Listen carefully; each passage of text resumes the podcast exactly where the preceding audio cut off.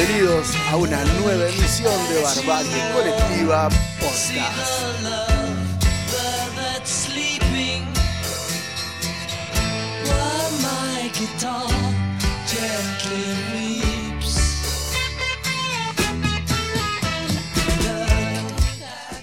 Bienvenidos donde estén, cómo estén y con quién estén. Esto es Barbarie Colectiva Podcast, temporada número 2. Bienvenido Hernán, ¿cómo va? ¿Cómo estás, Mariano? ¿Todo bien? ¿Cómo estás, Bien. Gerardo? ¿Cómo andás, Hernán? ¿Cómo estás, Mariano? Bien, más juntos que nunca. Más juntos que nunca, finalmente, eh, dado que está avanzado el sistema de vacunación, eh, nos hemos podido juntar con el respectivo protocolo de distanciamiento, este, con el respectivo protocolo de un mate por persona, ¿sí? Que es, una, es un proyecto de la UNICEF. Es un sol para los chicos, ahora es un mate para cada uno. Tal cual. ¿sí? Eh, como estamos nuevamente en nuestros estudios del profundo conurbano bonaerense, se escucharán algunos sonidos propios del conurba, como la bocina del 176, la frenada del 182 Y la cana. y la cana y los bomberos. ¿Te acordás los bomberos? Los que bomberos, pa- pasaban siempre saludándonos. Unos genios. Sí, este, uh, pasaban tocando la, la bocina eh, y el que conducía se tomaba los genitales. Bien, bienvenidos entonces, Hernán. El podcast de hoy es un podcast especial. Contanos por qué. Eh, no es tan especial, es tan ordinario como los demás que venimos haciendo, eh, pero esta vez elegimos una temática un poco más relajada y tranquila y elegimos hablar de discos dobles, o sea, discos que, digamos, exceden eh, la duración del soporte más popular de la época, por lo cual vienen en un formato doble. En este caso elegimos el vinilo desde la creación del universo hasta 1989. Y después de 1990 hasta acá elegimos el CD como formato más popular. Así que nada, eh, doble vinilo, doble CD en algunos casos. De hecho, los vinilos venían con máximo 8 temas. ¿Cuántos minutos entran en un vinilo? 40. Y 50 con toda la 50. furia apretadísimos. Entonces, en un, en un disco de 16, eh, 17 eh, track, iba vinilo doble, sí o sí. Sí, ya arriba de 60. Ya directamente las bandas o dejaban canciones para otro disco, o ya directamente tenían que rellenar otros 40 minutos de música si querían sacar un disco doble. Venían inspirados, claramente. Esto hoy entra en un CD.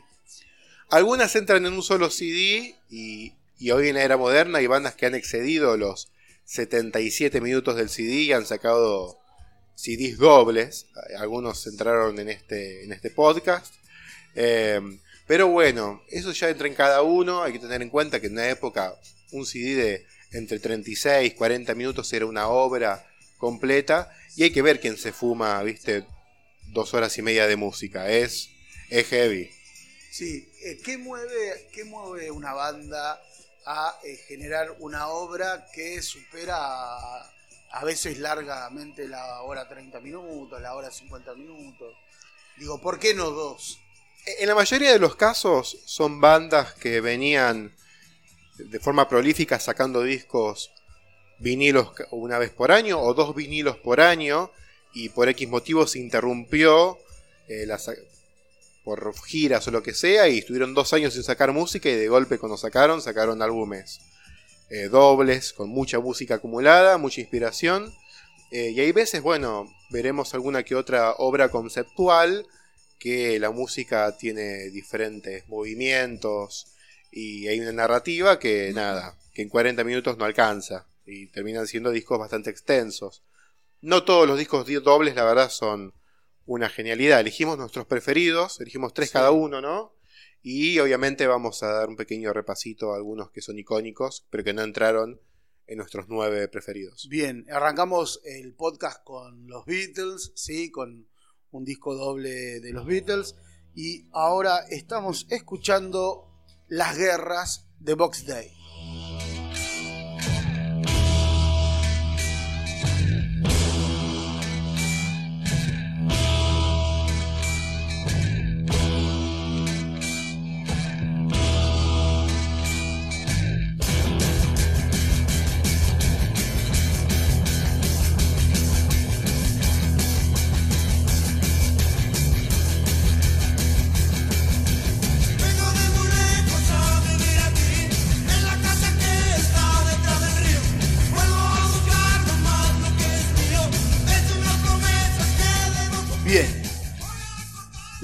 Box Day entra dentro del el segundo álbum de la banda, eh, el afamado álbum La Biblia, ¿sí?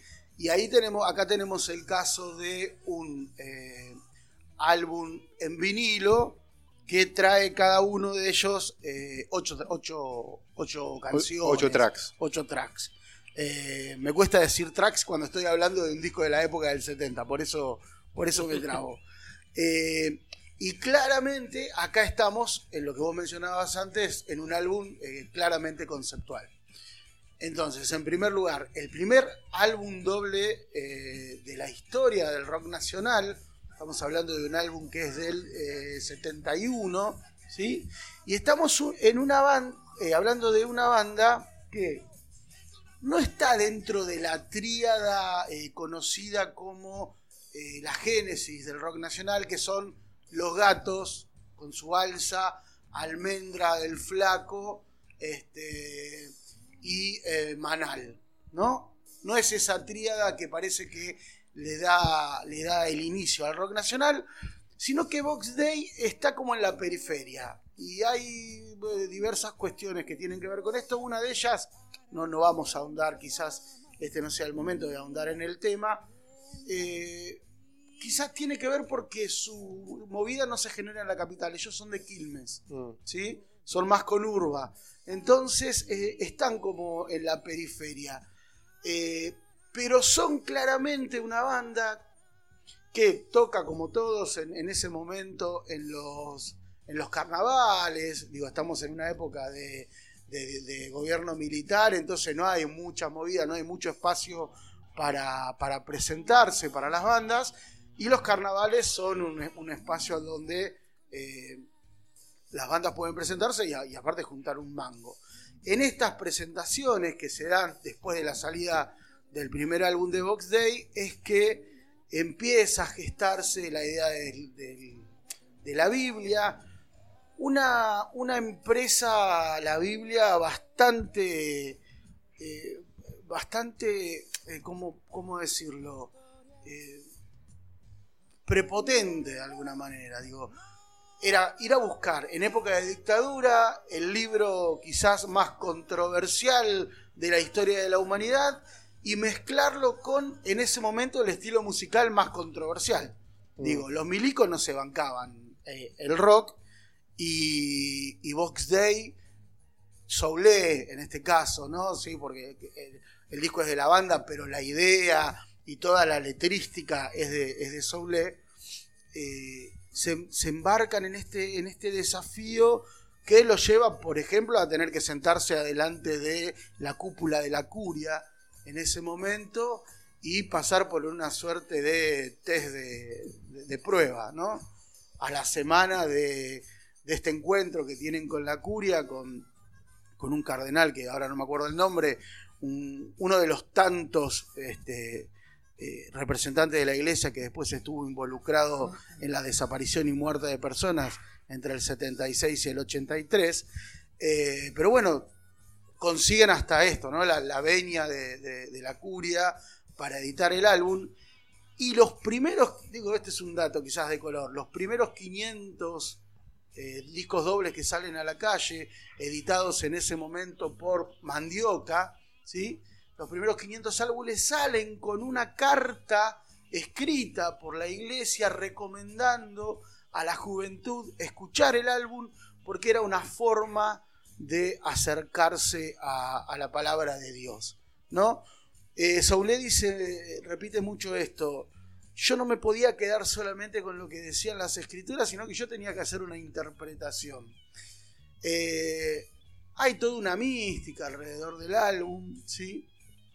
Eh, hay toda una cuestión, si vos querés, espiritual de Soulé en ese momento, y también está después la, parte de sucia, ¿no? Digo, en, esa, en ese momento, mientras se está grabando el álbum, es que el, cuarteto termina siendo un trío, ¿sí? Eh, Godoy, creo que es el, apellido del guitarrista, eh, sí, Juan Carlos Godoy se va porque hay, hay muchas diferencias entre ellos, especialmente estilísticas, ¿sí? Eh, de hecho, eh, Godoy se va de Box Day y no vuelve a tocar hasta el año 2000. ¿sí? Eh, y se arrepiente largamente de la decisión que tomó. Cuenta la leyenda que Mandioca quiebra en un momento por un problema de guita, porque el dueño de Mandioca también tenía una editorial. La editorial quiebra y entonces el tipo se va de, de, Mandioca con las cintas ¿sí? de lo que había grabado Box Day y, y, esas cintas aparecen en otra, en otra productora que es Dishockey, si no me, si no me equivoco, y terminan editándose con eh, Apocalipsis, que es el último tema de los, de los 16, mm. terminan editándose con Apocalipsis solamente con la parte musical, sin la letra. ¿Por qué? Porque el disco se edita sin haber consultado eh, a la banda. Como discutíamos antes de arrancar, el tema más conocido es Génesis, ¿sí? que está sonando de fondo. El cura le dice a Soule, vos lograste con un silogismo explicar lo que a mí me cuesta tres horas.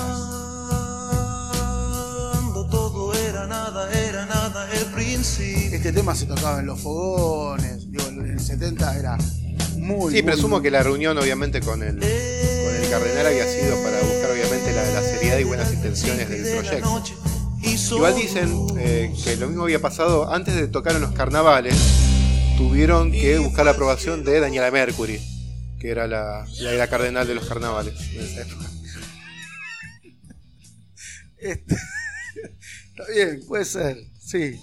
Eh, era una época muy difícil. Tenías que hablar con la eminencia más importante de, de, la época, ¿no? En la cuestión. Igual hay, hay, que tener en cuenta que un disco, sacar un disco doble en, en, esa época, hoy en Spotify nada, son un par de más de megas, pero había que también gatillar un monto un poco más importante por ese disco.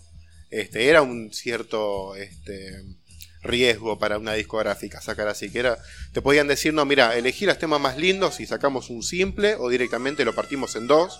Muchos discos dobles han sido partidos en dos, de algunos hablaremos, pero nada, era todo un desafío. Eh, Claramente lo meritó este disco. Recordemos que eh, creo que es en el 68 ahora no, no me voy a acordar el año precisamente, se edita de Ariel Ramírez La Misa Criolla. ¿Sí?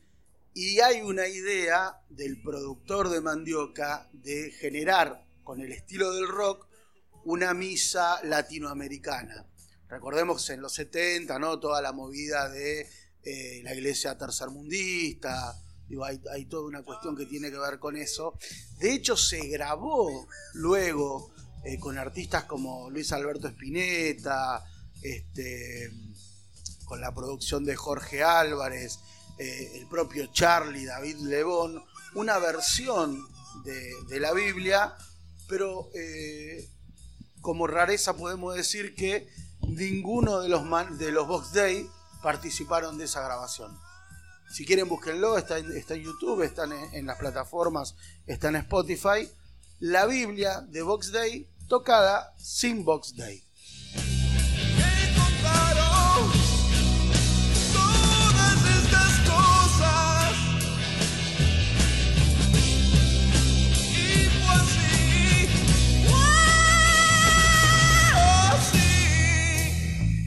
Bien, seguimos. ¿Con qué seguimos, señores?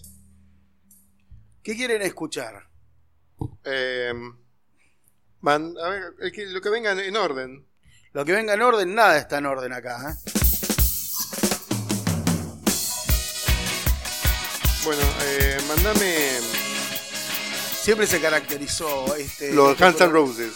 Este programa por el reggae. Sí, fundamentalmente. ah, bueno, estamos escuchando ahí un poquito de London Calling, el disco doble de, de The Clash. Este, lo pusimos como para picarlo, no lo, no, lo, preparó nadie. Pero bueno, en su momento fue icónico y es uno de los discos más importantes, London Calling, de, de The Clash. Eh, eran bandas punk, las bandas punk eran prolíficas, sacaban discos bastante seguidos, pero creo que The Clash fue una de las que más experimentó. Eh, elegí este tema porque no quise poner London Calling porque es un tema muy quemado. Y este tema lo popularizaron acá los Cadillac. Bien, vayamos al disco doble que eh, a nosotros nos, nos apasiona por la edad, ¿no? Por el contexto, porque somos jóvenes. Aparte, mirá cómo me.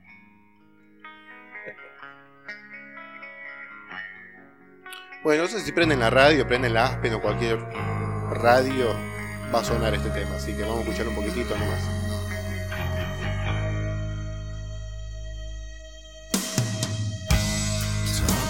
Talk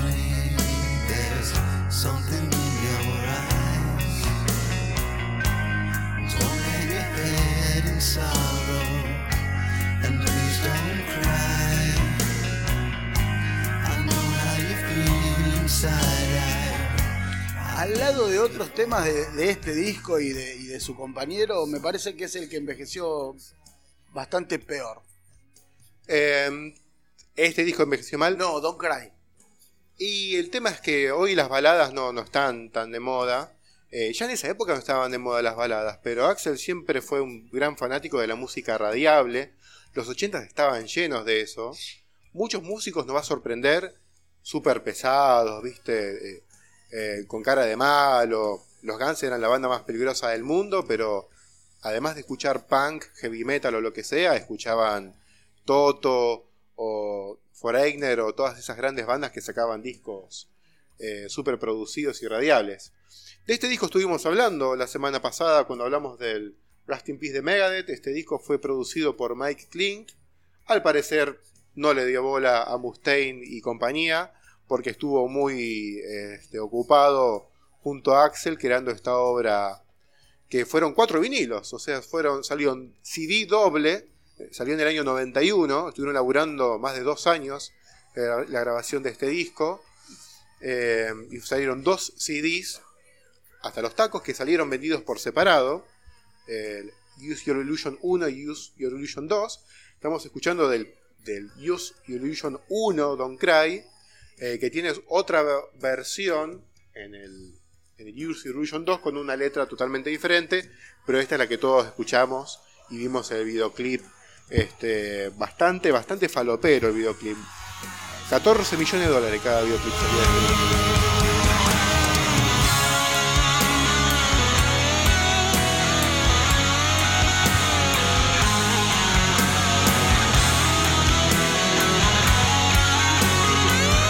que pasamos bastante seguido por A o por B. No elegí November Rain porque hace poquito hicimos un capítulo dedicado a las baladas, que sonó November Rain, así que no quise quise hitear un poco, pero es un disco que puede haber puesto cualquier tema que cualquiera puede haber salido como single. Pero bueno, se jugaron por las baladas. Bien, Mandame el otro tema mándame. y que suene un poquitito, temas.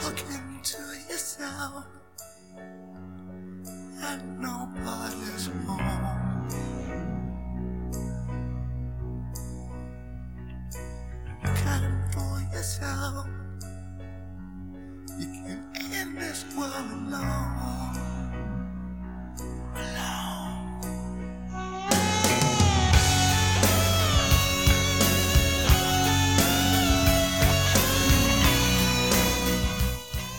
Bueno, esto es Strange del Use Illusion 2. Tomé cada disco como individual. Estamos tratando de elegir un tema de cada, eh, de cada disco del álbum, por decirlo de alguna manera. Este es- eran cuatro vinilos, pero acá tomamos como formato más popular el CD, ya que salió en el 91. Y bueno, eh, este, tuvieron los tres videoclips de November Rain, Don't Cry y Strange. Forman una especie de, de historia. eh, son clips épicos eh, que duran varios minutos cada uno y habrán salido 400 millones de dólares cada uno. Fueron carísimos, cuatro, como el Strange creo que salió 4 millones de dólares, por ahí anduvo. En esa época lo- los sellos discográficos ponían esa, esa guita, este, sobre todo los Guns N' Roses que habían explotado con eh, Appetite for Destruction, pero hicieron como 6 videoclips para estos discos. Ahora vos fíjate, acá, si bien el disco doble no está relacionado con contar una historia, ni una cuestión, no hay una cuestión conceptual, no hay un hilo conductor, pero sí ya entrada la década del 90, donde la imagen es súper importante Sí. y donde irrumpe el videoclip como algo fundamental, eh, el, punto está puesto en esta relación que hay entre los tres, entre los tres clips que se ven eh, cada dos horas en, en- el MTV, ¿no? Sí, y, eh, y además hoy en Spotify, eh, November Rain es uno de los temas de hard rock más, más streameados en, YouTube. Eh, a ver, además de estos tres videoclips que ya mencionamos, eh, You Could Be Mine, el tema de Terminator, tuvo su propio videoclip con Arnold Schwarzenegger haciendo cameo y todo. Sí, no sí, es sí. que nada de recortecito de película, pero vino Arnold, este, se dejó tocar los pectorales y se puso frente a los Guns. ¿Se dejó tocar los pequios? Obvio, obvio. Hizo el tan, tan, tan, tan, tan, tan, tan, tan. Eh, después, Yesterdays, eh, The Garden, eh, Garden of Eden. O sea, como ya va como siete videoclips, vamos Sí, mencionando lo que ocho. pasa es que esos tres primeros álbumes de, de los Guns son impecables. ¿Y Son impecables. Sí, a ver, está- estaban dulces, estaban inspiradísimos.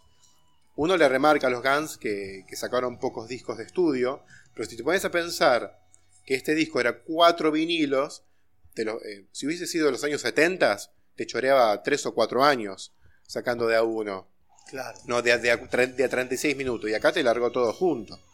Este, así que nada, discos icónicos si los hay. Al día de hoy vas a una casa, a una disquería cualquiera y todavía se venden. Axel Sí. todavía. Axel se rascó la- los huevos encerrado en una mansión durante 20 años, gracias a lo que venden estos discos.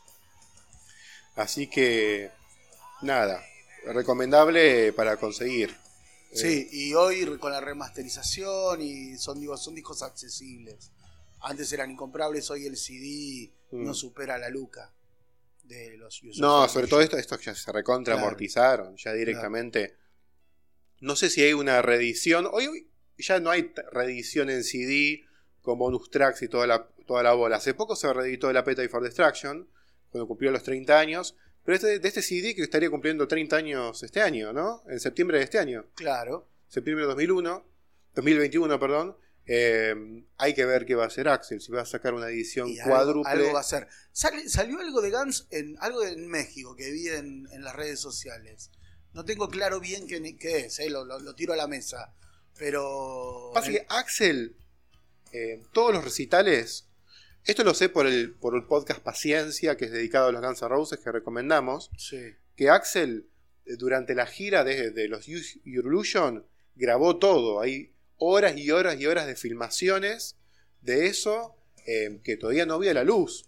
O sea, es como Sky, tiene los videos. Sí, tiene los tiene, de todo. Axel tiene bajo su nombre encanutado fotos y mil millones de cosas que está en él si lo quiere sacar a, a la venta o no. Este, y después, con la vuelta de todas estas formaciones erráticas que tuvieron los Guns, eh, también hay de todo tipo de filmaciones. Cada tanto te tira algo, cada tanto salía alguna cuestión truchita bien filmada, pero sin. Nada, está todo bajado, eh, guardado perdón, bajo llave y sin firma de duplicado y triplicado de Axel no sale nada a la luz. Eh, perdona, me dijiste que cumple cuántos años del 91 es? Cumple 30. 30 años. Fíjate vos, eh, la Biblia de Box Day en el 2021 cumple 50 años. Sí. 50 años. A ver, ¿querés data de, de los Guns? Dale. Los Guns van a estar haciendo una, un- una especie de, de- de gira en México, justamente. Se llama México We Are Fucking Back. We are fucking back. Sí. Sí, estaban con el regreso desde hace ya como cuatro años. El eh, ¿Cómo era? Never in the Lifetime era que se llamaba. No, Not in the Lifetime era que se llamaba la gira. No, no sé. Se llamaba la, la gira reunión duró como cuatro años y le, le interrumpió el COVID. Si no, todavía seguían con la gira reunión durante cinco años. Sí, igual te digo, es- esta tiene tres fechas. Al menos en México vamos a tener el... Si llegamos, ¿no? Eh, No, digo, si llegamos nosotros hasta México. ah, Si perfecto. podemos llegar hasta México el Digo- 7, el 7 de octubre. Sí. Porque podemos morir antes. Claro, yo dije, le, le pintó el futuro distópico a. Venimos del disco de Megadeth y todo, ¿viste? Y nada. Claro, yo dije Distropi y bueno, Si no nos mata el COVID, nos mata la contaminación. Y los políticos. 7 de octubre. 7 de octubre en Guadalajara. Sí. Eh, 9 de octubre en Mérida. Bien. Y tenemos el 12 de octubre Sí. eh, El 12 de octubre, justo el 12 de octubre, Sí. en Monterrey. ¿Justo qué? ¿Eh? ¿Justo qué? No, para México una mierda, pero Ah, claro, tenés razón. para nosotros. Los hicieron mierda el 12 de octubre. Claro. Bien, el 17 de octubre tocan en la Plaza Juan Perón.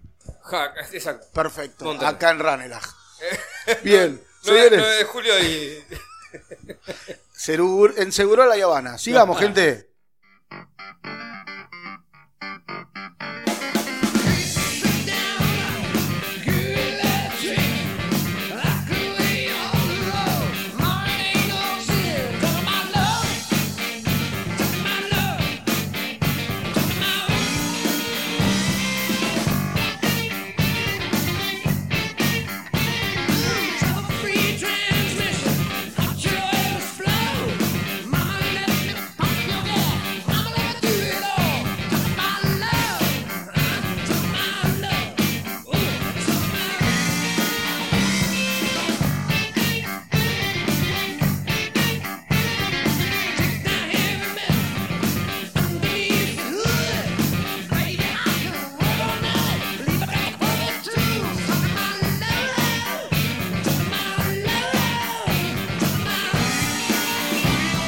Bien, está sonando Led Zeppelin. Acordate a vos que estás del otro lado, que estás escuchando este podcast, que hay uno de Led Zeppelin, completo Led Zeppelin, que te vuela la peluca. Un podcast de puta madre. Y hablamos un poco de este disco doble. Pero como sabíamos que en algún momento íbamos a pasar este, por esta selección, eh, dijimos, hablemos por arriba, porque en algún momento vamos a abordar.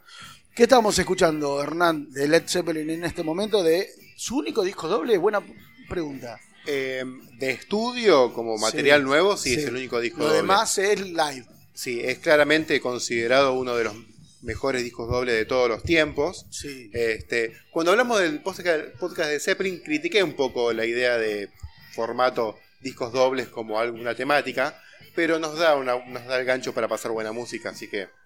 sí. Este, ¿No, te, ¿No te gusta mucho este álbum de Led Zeppelin? no, no, no, el- el- eh, es un discazo, pero Ah. ¿te acuerdas que habíamos cuestionado? Yo había dicho que ese era de los mejores discos dobles de todos los tiempos y habíamos dicho discos dobles como... Es uno de los mejores discos con la palabra physical de, de todos los tiempos. Claro. Que vos le decías psychical graffiti. Psychical Graffiti, sí. Lo repetí todo el podcast Psychical Graffiti.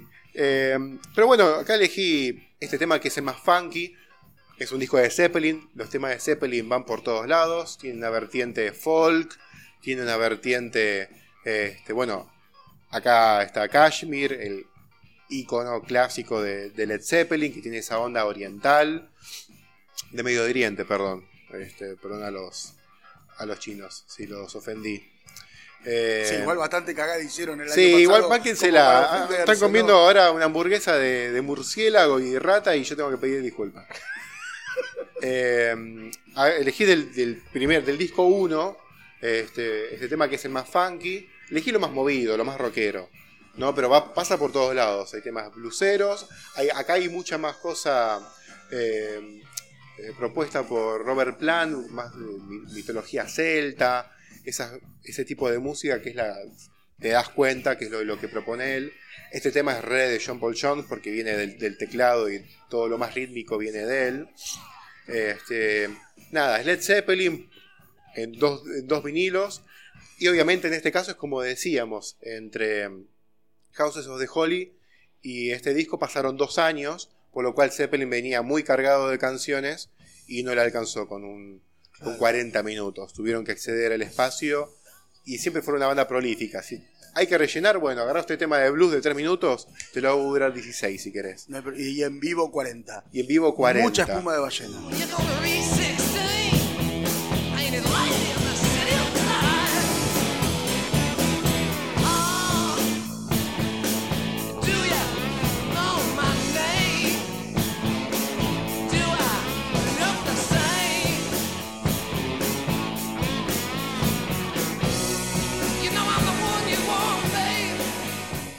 Este es, ¿cómo te gusta a vos decir? Pomposo, ¿cómo es? Eh, Épico, Épico, épico, pomposo. pomposo. Este es- sí. Este- este es muy 70. muy- Sí, elegí tema rockero, sí que again. O sea, no voy a pasar Kashmir porque debe ser el tema más. este- creo que le gana a, a Starway to Heaven como tema más popular, me parece. Creo que está ahí la pelea con Starway to Heaven.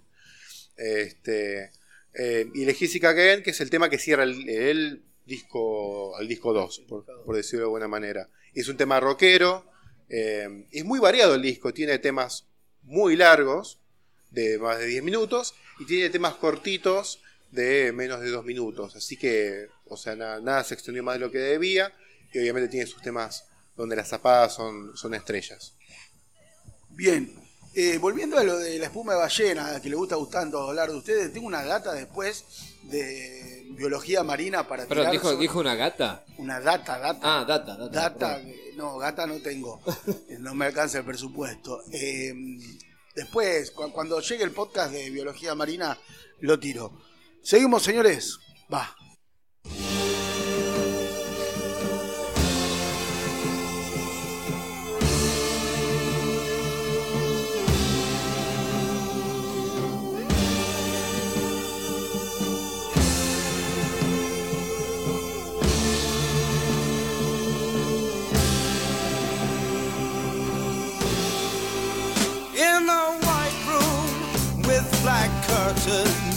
Near the station. Black roof country, no gold pavements, tired starlings. Silver horses ran down moonbeams in your dark. Bien, acá estamos escuchando Cream, una banda muy, muy, muy zarpada, un power trio. ¿Un power trio de dónde? Si no es de Londres. De Connecticut. Es de, de Londres. Es el Power Trio. El Power Trio. ¿Y a quién tenemos en el Power Trio? Y tenemos a Jack Bruce, el, eh, la batería Jingle Baker, Baker, así como le gusta. Jingle. Bell, Jingle Bell. Claro, y el guitarrista y vocalista que le gusta tanto a Mariano, Puto. Eric Clapton. Si, escucha- si escuchan bien, esta canción tiene Sí. una, una cuestión muy, muy particular de la época. Eh, eh, esta, cuestión de, los discos dobles trae, trae como, como una, una, una sensación de, necesidad. Estaba pensando por la parte, no sé si tanto me fui del lado de, la- de las canciones y de las cantidades de las canciones y que no entraban en el, en el LP y que qué sé yo. Y dije, hay veces que la banda necesita como expandir un horizonte más económico y capaz que el disco doble fue una, una cuestión como para decir, esto es una, una postura mía, ustedes me pueden decir, no, flaco, nada que ver. No, nada que ver. Bueno, joya. Pero igual. Eh, pero... Estamos, es un programa, cada uno dice lo que quiere, está todo bien, ¿eh? Aunque sea una pelotudez, cada uno dice lo que Tal quiere. cual. Por eso digo, yo creo que en algún momento la banda necesita, además de eh, espacio para, Sí. creo que necesita también tirar un poco de este, fantasía con un disco doble Para y vender. poder vender. ¿Sí? Y desde algún punto me ¿Vos decís que parece en que este, en este momento Cream no, necesita. no, no en este momento. no en Ah. este- yo estoy hablando del disco doble en general. Ah, ok, ok. El disco doble en general. Me parece que este momento de esta banda, mm, lo que tiraban lo Es lo un vendían. riesgo el disco doble porque eh, sale más caro y la gente puede decir, No, no, no. Claro, bueno, por eso salen tantos discos dobles, por ejemplo, de vivos, de, de- Sí. de- de recitales en vivo en diferentes, de diferentes arenas, por Sí. ejemplo, eh, donde sabés que ¿por tenés... qué un- decís arenas? ¿Qué- qué porque quiere siempre tocan en la arena? de algo. No, me- Eh, ¿Cómo me el, el arena es Movistar? ¿Por qué la arena, boludo? Ponele el nombre. bueno, Y ellos no Es le dicen arena. estadio, Es, estadio. es estadio, cancha. Igual, eh, sé, arena me suena muy a, viste, que va a haber una pelea. algo Arena, así. boludo, que van a mirar los gatos ahí. ¿Qué onda? No, pero en Bueno, serio. ¿Cómo quieren que lo diga? No, como vos quieras decirlo. Bueno, entonces, vamos a lo que era. Sí. Este, La arena Por- es la cancha eso- de, de excursionista, la puta que te parió. bueno, entonces esto, esto- Estamos acá cerca de más- Arena Muñiz. Arena Muñiz, Arena sí. Muñiz, claro. Pero acá sí garpa me mucho más, garpa mucho más eh, eh, tener una, un- una variedad de canciones, muchas veces de diferentes discos, ¿sí?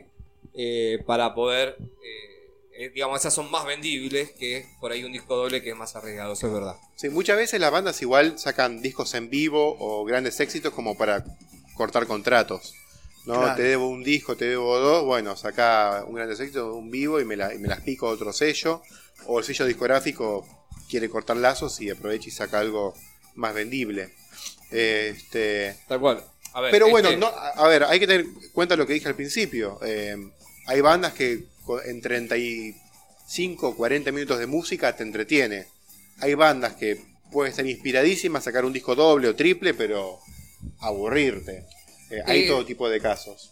De Sí. hecho, hay discos que no hemos elegido, que eran dobles y que en su momento no, no recibieron buenas críticas. Por Ah, ejemplo, Nostradamus de Judas Priest, Sí. es un disco doble, es una obra conceptual.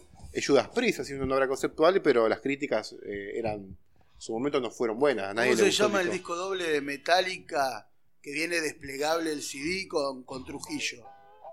El último, eh, Hardwired to Set Destruct, el último de. Metallica, no me gustó. Me- Metallica, Metallica sacó muchos discos dobles. Sacó Lulu con Lou Reed. Ese es buenísimo, con Lou Reed. Es el favorito tuyo. Reed también había sacado doble, esa abominación sacado Metal Machine Music. Sí. que era inescuchable, que era todo ruido, pero ese sí era un choreo discográfico, era para co- cortar los lazos con Bueno, la yo empresa. cuando compré ese de, de Metallica me sentía asaltado. Cuando lo escuché, dije, loco, me robaron la plata. Pero bueno, como disco doble, eh, eh, yo puse ahí en, en la lista, si querés escuchamos un poquitito. Eh, Justice for All en Metallica, cuando salió originalmente en el 88, era un vinilo doble. Claro. Y- déjame, déjame decir Cerrá, algo. cerrá tranqui, ya se sí. fue, ya se fue el, el- el tema de, de Cream, que no, Sí. ni siquiera le nombré.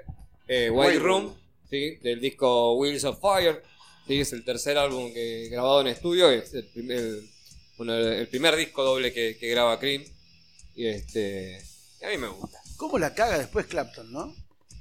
Perdón.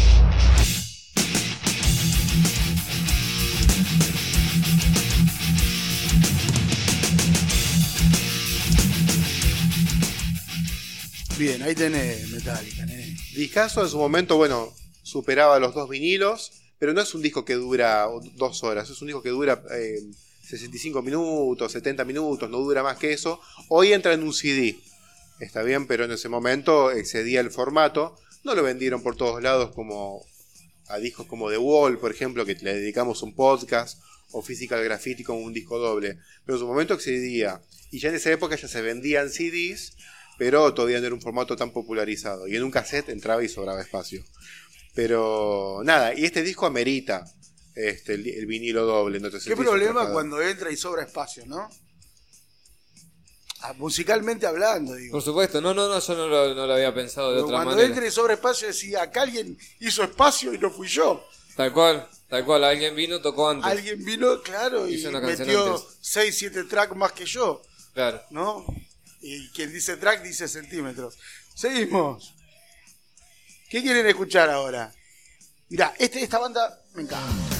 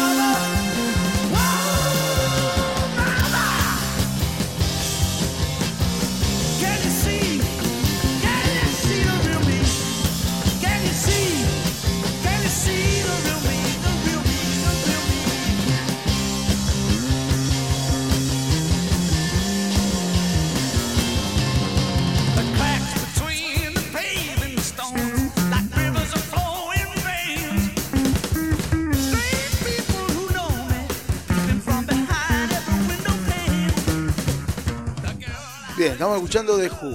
Eh, voy a, antes de que arranquen ustedes, que sé que tienen mucha data, eh, eh, yo arranqué hablando de la Biblia, ¿sí?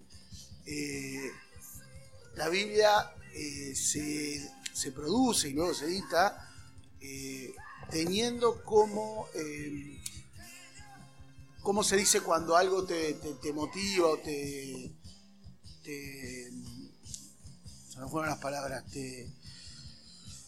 ¿Te motiva? Sí, te motiva, te, te, eh, te inspira, por decirlo de alguna manera. Bueno, una de las inspiraciones principales para, para grabar eh, la, la Biblia son eh, Santana, The Who y Jimi Hendrix. Y para esa época The Who había eh, sacado un álbum doble. Sí, Tommy. Sí. Ah, Claro, exacto. Entonces digo, ahí hay una conexión, digo, para encontrar, porque está como todo medio cósmico, ¿no? Eh, vamos conectándolo todo. Sí, Eh, sí. The Who con, con, con la Biblia, ¿no? Este, A ver, cuando hacemos el programa nosotros pensamos en todo esto. acá está, está todo concatenado, decís vos. Sí, igual el caso de The Who siempre fue, eh, se estaban llevando últimamente por obras conceptuales. No es un concepto como la Biblia. Los conceptos de The Who eran muchísimo más rebuscados. Tommy, por ejemplo, era un era de un niño ciego. sí, Este, Tommy. ¿No era un niño alado? ¿eh? ¿Te acordás Tommy el niño alado? ¿Te No. acordás, Tommy el niño al lado? Había una película que la pasaba siempre Romay en Canal 9. Señora, deje de pegarle a esa criatura, por el amor de Dios. Bien, este, que la pasaba Romay en Canal 9, de un pibito que le- era francesa la película, un pibito que le crecían alas. Y No le sé, hinchaban las pelotas, de- de le rompían las pelotas en la escuela, lo, lo cargaban, eh, vos puto que tenés de Pajarito, le decían gallinita. Y el claro. pibito se sentía mal hasta que en un momento le crecen las alas, se sube a una trepadora ahí de la plaza y sale volando. Y le arriba le grita, eh, van que ahora mírenme, puto, y los Y- y lo caga. Y lo, claro, y los caga como los pájaros. Claro. No es ese Tommy, es un pibe ciego entonces. No, ese es un pibe ah, ciego. perfecto. Nos fuimos a la mierda. Perdón, perdón, pero, Pero, pero- bueno, pero To- volví, Tommy, volví. Tommy derivó en una película. Ajá. Se hizo una película con Tommy y con Cuadrofeña, que es el disco que estábamos eh, escuchando recién. Eh, esto no, estos son los redondos. Esos son los redondos. Eh, eh, salió una obra de teatro, todo. Está, eh, estaba ma- conceptos un poquito más volados, mucho más creativos, ¿no? Que en vez de sacarlo en base a un libro o, o ese tipo de cosas. Eh, no es Tolkien, ¿no? Me leí todo Tolkien, voy a hacer un disco óptuple de, de Señor de los Anillos, que será un embole, ¿no? Como las películas. ¿O a ustedes les gustan Lord of the Ring? ¿A vos te Las gustan? películas Sí. me parecen un desastre. Ah, bueno. Los libros me parecen magistrales. Claro, bueno. Sí, sí, Sí, bueno, por cosas. eso, pero hay que. Hay muchas bandas que han sacado inspirados en El Señor de los Anillos, sobre todo bandas de power metal, ¿no? Claro. Un poco de esto estuvimos hablando ¿No hay con. una el- banda que se llama Sauron? Sí. Eh, No tiene sí, nada que ver, pero lo- lo- me acordé lo que sí ahí, decir. bueno, claro, ahí bueno, cantaba no, Pato, no, la, Pato Larralde que falleció hace poco. Ahí está. Claro, bueno, no, justamente creo que tenía que ver con la Señor de los Anillos. No, pero- bueno, pero me acordé por el nombre. Está bien, está bien. Eh, pero bueno, la banda es un poco de esa época, de cuando salieron las películas, así que. Y lindo nombre para una banda. Sí, sí, totalmente. Pero No, bueno, ¿Cuál me perdí? Eh, no sé de qué estábamos hablando, pero Sauron, bueno, de, Estábamos hablando de Sauron. Who Ah, sacó Sauron. varios discos dobles y justo le posamos un par de temitas de Cuadrofeña. Sí. Eh, tiene una obra de teatro. eh, y nada, de la mejor etapa de The Who, que son los 70, mientras estaba vivo Kid Moon. Después, bueno, año 78 Kid Moon fallece. The Who sacó, siguió sacando discos. Habíamos elegido uno de sus discos como eh, discos malos por buen- eh, hechos por buenas bandas, pero no entró al final.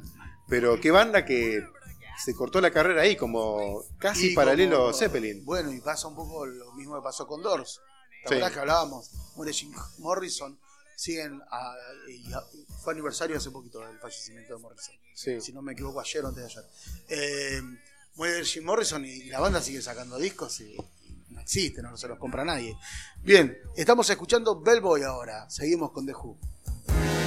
Always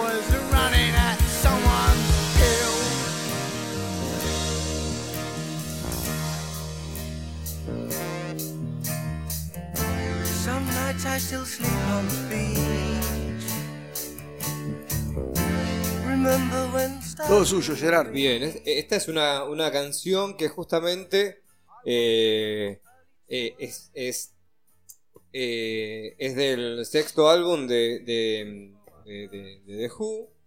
Y también es eh, la banda sonora, ¿sí? o, o- o suena, si quieren ponerla así, eh, en una película que se llama igual, que se llama así, ¿Cómo se llama? eh, Bellboy. Bellboy. Bellboy. Eh, de Que 79. no es Hellboy, la del No, chabón no, que, no, no. que es mitad diablo, mitad. Qué buena película esa, boludo. Está, está buena. No la última, ¿eh? No la última. Las dos anteriores. Que eh, mi- debo confesar uno de mis cómics preferidos. Yo Eh, no soy muy comiquero extranjero, me gusta mucho lo, lo nacional. claro. Pero Hellboy, que no tiene nada que ver con esto que estamos hablando. No, pero- no, pero como decía, estaba pero- Boy y sonaba como y más- sonaba parecido, porque para mi inglés es igual. Tal cual. Para el inglés que yo manejo suena idéntico, boludo. Bueno, y decía, la película suena, eh, se llama como el, como se el llama, tema. sí, se llama así. Es una película que del 79 más o menos. Sí. ¿Y Este- ¿Sabés de qué se trata la película? ¿Qué? ¿Una porno? Es una por... No, no, no, no. Sinceramente no. Es, es, es una película así de drama, es un drama. Un drama, Bell. un Bell. drama británico. Un Este, drama británico, sí, con un sí. chino. A ver, no es una película que vería yo en este momento, por ejemplo. ¿Por qué? Eh, ¿Por qué no me gustan los, los- los Los dramas dramas británicos? Menos británicos. Claro, tal cual. Mañana es la final de, de la. ¿Cómo se llama? ¿De la Copa América? El- sí, de la, no, el domingo. De la Copa Europea. ¿Cómo Ah, se de llama? De la Eurocopa. Juega Italia e Inglaterra. Está en Inglaterra. Sí. Bien, vamos por Y Italia. capaz que pasan de fondo este el Bellboy. Bellboy, que es un chino que llama a un pibe, vive en Inglaterra, en London vive, y lo llama al pibe Bellboy. Tal cual. Pero bueno, en Eh, todo esto es caso- como una, sí, sí, me sentía como una obra Sí. de Lelutier. Dale. Perdón si me pongo serio y hablo del disco. Perdón, pero, me- Pero bueno. esta mierda que me dieron para fumar, pelotudo. Pero bueno, dentro de todo, eh, The Who fue una banda bastante precursora en un montón de cosas. Bueno, en el podcast dedicado a The Wall hablamos de la película The Wall que salió, no sé, eh, 10 años después que la película Tommy. Y Cuadrofeña también tuvo su propia película, además de hoy ser obras de teatro. Este, pero bueno, la obra de teatro me da que ya es explotar demasiado económicamente eh, una obra, ¿no? Eh, en este caso una obra musical. Pero eh, nada, no vimos ni Cuadrofemia ni, ni Tommy como para dar una, nuestra opinión. No, Así que Tommy la vamos a ver. Mañana estoy al pedo. la pasaban en, un- en un canal de televisión y aparece Tina Turner, Sí. aparece Elton John cantando Pinball Wizard, Sí, Pinball Wizard, el cantante mm, John Dattery se llama, el cantante de Who, hace del personaje de Tommy, hace de Ciro. o sea, el mismo cantante de la banda actúa. Qué bueno. O sea, a lo Palito Ortega todo. Bueno, pará, un poco como de. Ahora yo me voy a poner serio y voy a impostar la voz. un poco como Sandro Sí. también, ¿no? Que decía, Eh, Claro, no, pero el propio Roger Waters quería protagonizar The Wall. No nos olvidemos eso. La verdad que fue una data que pasamos sí. y le dijeron, salí, boludo, todas quería hacer, querés. A Tommy, no- a Tommy, perdón, al cantante de The Who no se lo dijeron. Dijo, No. sí, eso es perfecto, hacelo igual, Hacelo ¿qué igual. importa? Si Sandro hace Operación Rosa Rosa, Claro, Con- subí que te llevo. A ver, una, una cosa que también. ahora, ahora- ahora yo me voy a poner serio. Me voy a poner serio ahora sí. Sí, pongámonos Este. serio, pero Opera- Venimos de Operación Rosa Rosa, ¿te imaginas el...? Pero Es encima, que alguien tiene que tirarle la encima línea de una piso, especie si no. de James Bond argentino con, pat- con patadas biónicas, ¿viste? Con ese movimiento a lo Elvis, jajaja. Sí. Super patada, quiero llenarme de ti. Ah, pues, ¿viste? Y iba, Claro. unas cosas raras. Con Era- esos era como- pantalones que, que apretado en el bulto. Porque y siempre, campana. día, día de la madre, pasan eh, trilogía de, De de Sandro. Y si no, Johnny Tolengo. Era, Sí, es otro target. Es otro target. Es otro concepto. Sí, aparte, aparte, eh, a ver, eh, no nos olvidemos que Sandro fue corredor de Fórmula 1. Eso no lo sabía. Ah, boludo, ¿no viste la película? Corredor de Fórmula 1. Ah, la película. tiene el sí. accidente. Todas las películas se hacían en Tigre. Sí, nuestro más sentido pésame a todos los santafesinos que falleció el Lole Reutemann, ¿sí? Ahora sí me pongo serio fuera de joda. Falleció ayer, antes de ayer, el Lole Reutemann, Sí. eh, uno de los grandes corredores eh, automovilísticos de, de- de la Argentina. El último gran corredor argentino. Sí, Bueno, sí, que también. A ver, había. Lo habían matado. lo- lo- los, los medios lo habían matado antes de que muera el, el bueno, el día antes estaba muy jodido de salud. Este, Pero, bueno, pero sí. sí. Hay, que, bueno, hay, que, hay que cuidar lo que se dice. Nuestro reconocimiento al Lole separándolo de, de- de- después de toda su carrera política, ¿no? Eh, y decíamos, sí, eh, allá, el que levanta Sí, la mano, allá, diga. acá, profe. Eh, a ver, eh, también poniéndonos serios y yo bien postar la voz también. Me gusta, perdóname, me gusta esto de estar juntos en el mismo espacio físico porque eh, es un quilombo este programa, boludo. Sí, Es un sí, yo quilombo. creo que nos llevamos mejor por Skype. Por- eh, el próximo Uh, no se puede decir la marca. ¿No se puede decir Skype? No, Skype, Skype, Sky, Skype, Sky Bendison. Skype, Sí, claro. encima- A ver, Lo que le- bueno, que lo le bueno. un visto, le dé un visto a la, a la carita de, De- de- del indio. de- del indio. Opa, opa, opa, guarda, Y ahí- y ahí no se sí, vayan a y ahí- reunir los redondos. Ojo, ojo, sí, bueno. Lo bueno es que cuando tenemos mucha data del disco se pone aburrido porque tiramos data. Sí. Cuando no sabemos un carajo, Como hoy. pasó como el de recién con The Who, que no sabíamos una mierda de Cuatro Peña, lo podemos boludear y la pasamos mejor. Perdón, Creo que- disculpe, ustedes no sabían nada de cuadro. Tenés razón, dale vos. No, bueno, quería, quería aclarar y que realidad quería, quería este, eh, re- retractarme en lo que decían. La película es, eh, que habíamos dicho, no es Bellboy, sino la película es Cuadrofeña. Así se llama la película, Cuadrofeña, ¿ves? Eso pasa cuando, ¿sí? Te preguntaba a la vecina cómo se llamaba la película de Who, donde, Claro. pero a diferencia de Tommy, a diferencia de Tommy, Sí. Cuadros Peña es un largometraje, ¿sí? Y Tommy es, es un musical. Ah, mira. Ah, ok, ok. O sea, es- no, no hay música todo el tiempo. No, no, no, no. No se escucha el disco Cuatro Peña de, de fondo. No, no, no. Este, no sé porque no la vi, sinceramente. Claro. Me imagino que no, Puedes porque. haber dicho a ver, que no. Y, y quedaba re bien. No. no, y- a ver, si un flaco ve después, o una flaca ve después Cuadros Peña, me dice, no, porque están hablando Yo me imagino para la gente después de, ver, de escuchar el podcast salir corriendo Sí, a. YouTube a buscar el musical Tommy o la película esta. Cuadro- Operación Rosa Rosa O- también puede estar en YouTube. peliculón, boludo. O, o una de Palito. O una de los superagentes, ¿no?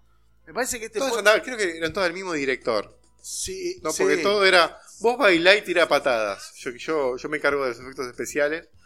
Y todo vestido nada. de verde. Claro, qué lindo. Qué linda época. Bueno. Pasamos eh, con un disco doble. Dale, ¿cuál querés? Mirá, Ah, vos trajiste. Bueno, Lobo Suelto Cordero Atado de los Redondos. no tengo ganas de hablar de Lobo Suelto Cordero Taro. Eh, hablemos de. Pescado. ¿Dónde van los colores a la cerrazón?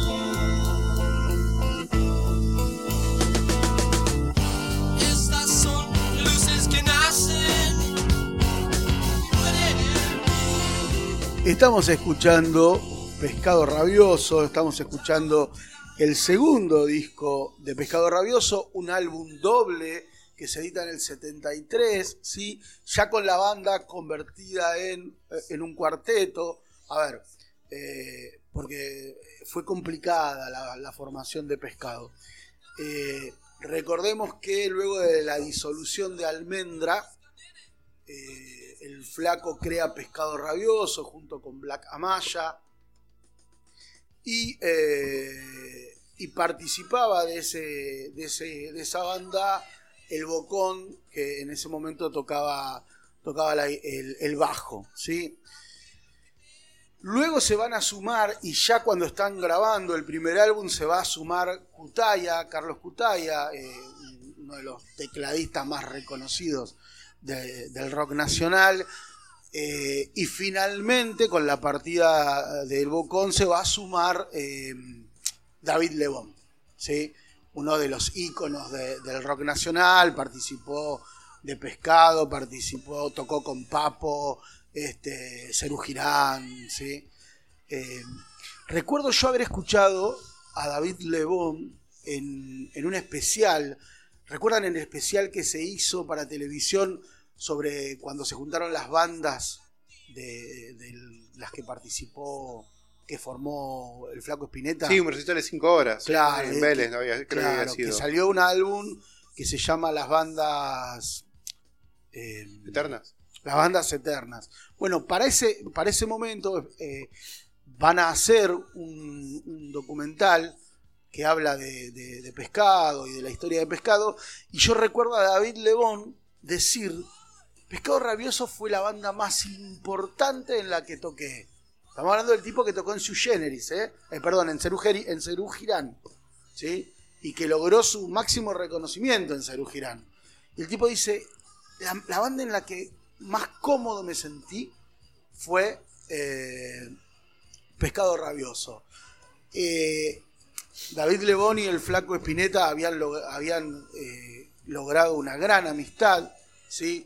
Dicen que la banda se separa porque se generó un quilombo ahí entre una, de la- una novia de David Lebón y el flaco que no se la bancaba.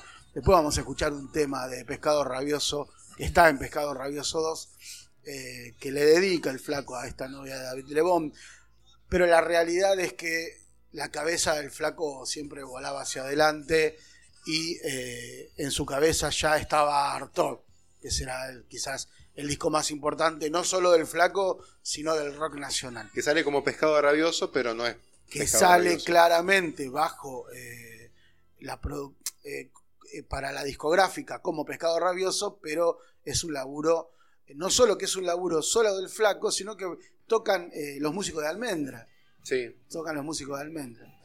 Eh, pero bueno, algunas particularidades. Igual que loco, porque siempre que hablamos del rock nacional de los 70s, Sí, cada vez que hablamos de la formación de una banda, siempre, siempre tiene, parece una super banda. sí, Hoy claro. hablamos de superbandas y hablamos de nada. Se juntó Chris Cornell con los de Rage Against the Machine, se juntó Scott Wayland con los de los Guns N' Roses. Viste, y son superbandas de, de gente que se conocieron ya millonarios. Y vamos a ver qué sale. Y acá estamos hablando de bandas que tenían todavía- artistas que tienen un hambre artístico considerable. Estaban a mí recién, pero empezando, arrancando. Y ya hablamos de, de- de tipos que, que nos parecen que ya tenían una trayectoria eh, inmensa. Ya en el 75 parece que tenían 30 años de historia. Sí, claramente. detrás. Y habían empezado algunos, los primeros, a mediados de los 60. Sí, Como muy tarde, como mucho claro, 10 años. Claro. Este, el único que, el único que con el, con el cual él tenía una gran relación también, eh, igual que con Lebón, era con Black Amaya. Y Black Amaya, y esta es una, una- una apreciación personal, es el que le da el equilibrio a pescado eh, para que el flaco no delire y, y haya un poco de rock. Me parece que Black Amaya eh, es, es eso en la banda. De hecho, eh, el autor de lo que estamos escuchando ahora, de la base, es el propio Black Amaya. Escuchemos un rato eh, Nena Boda.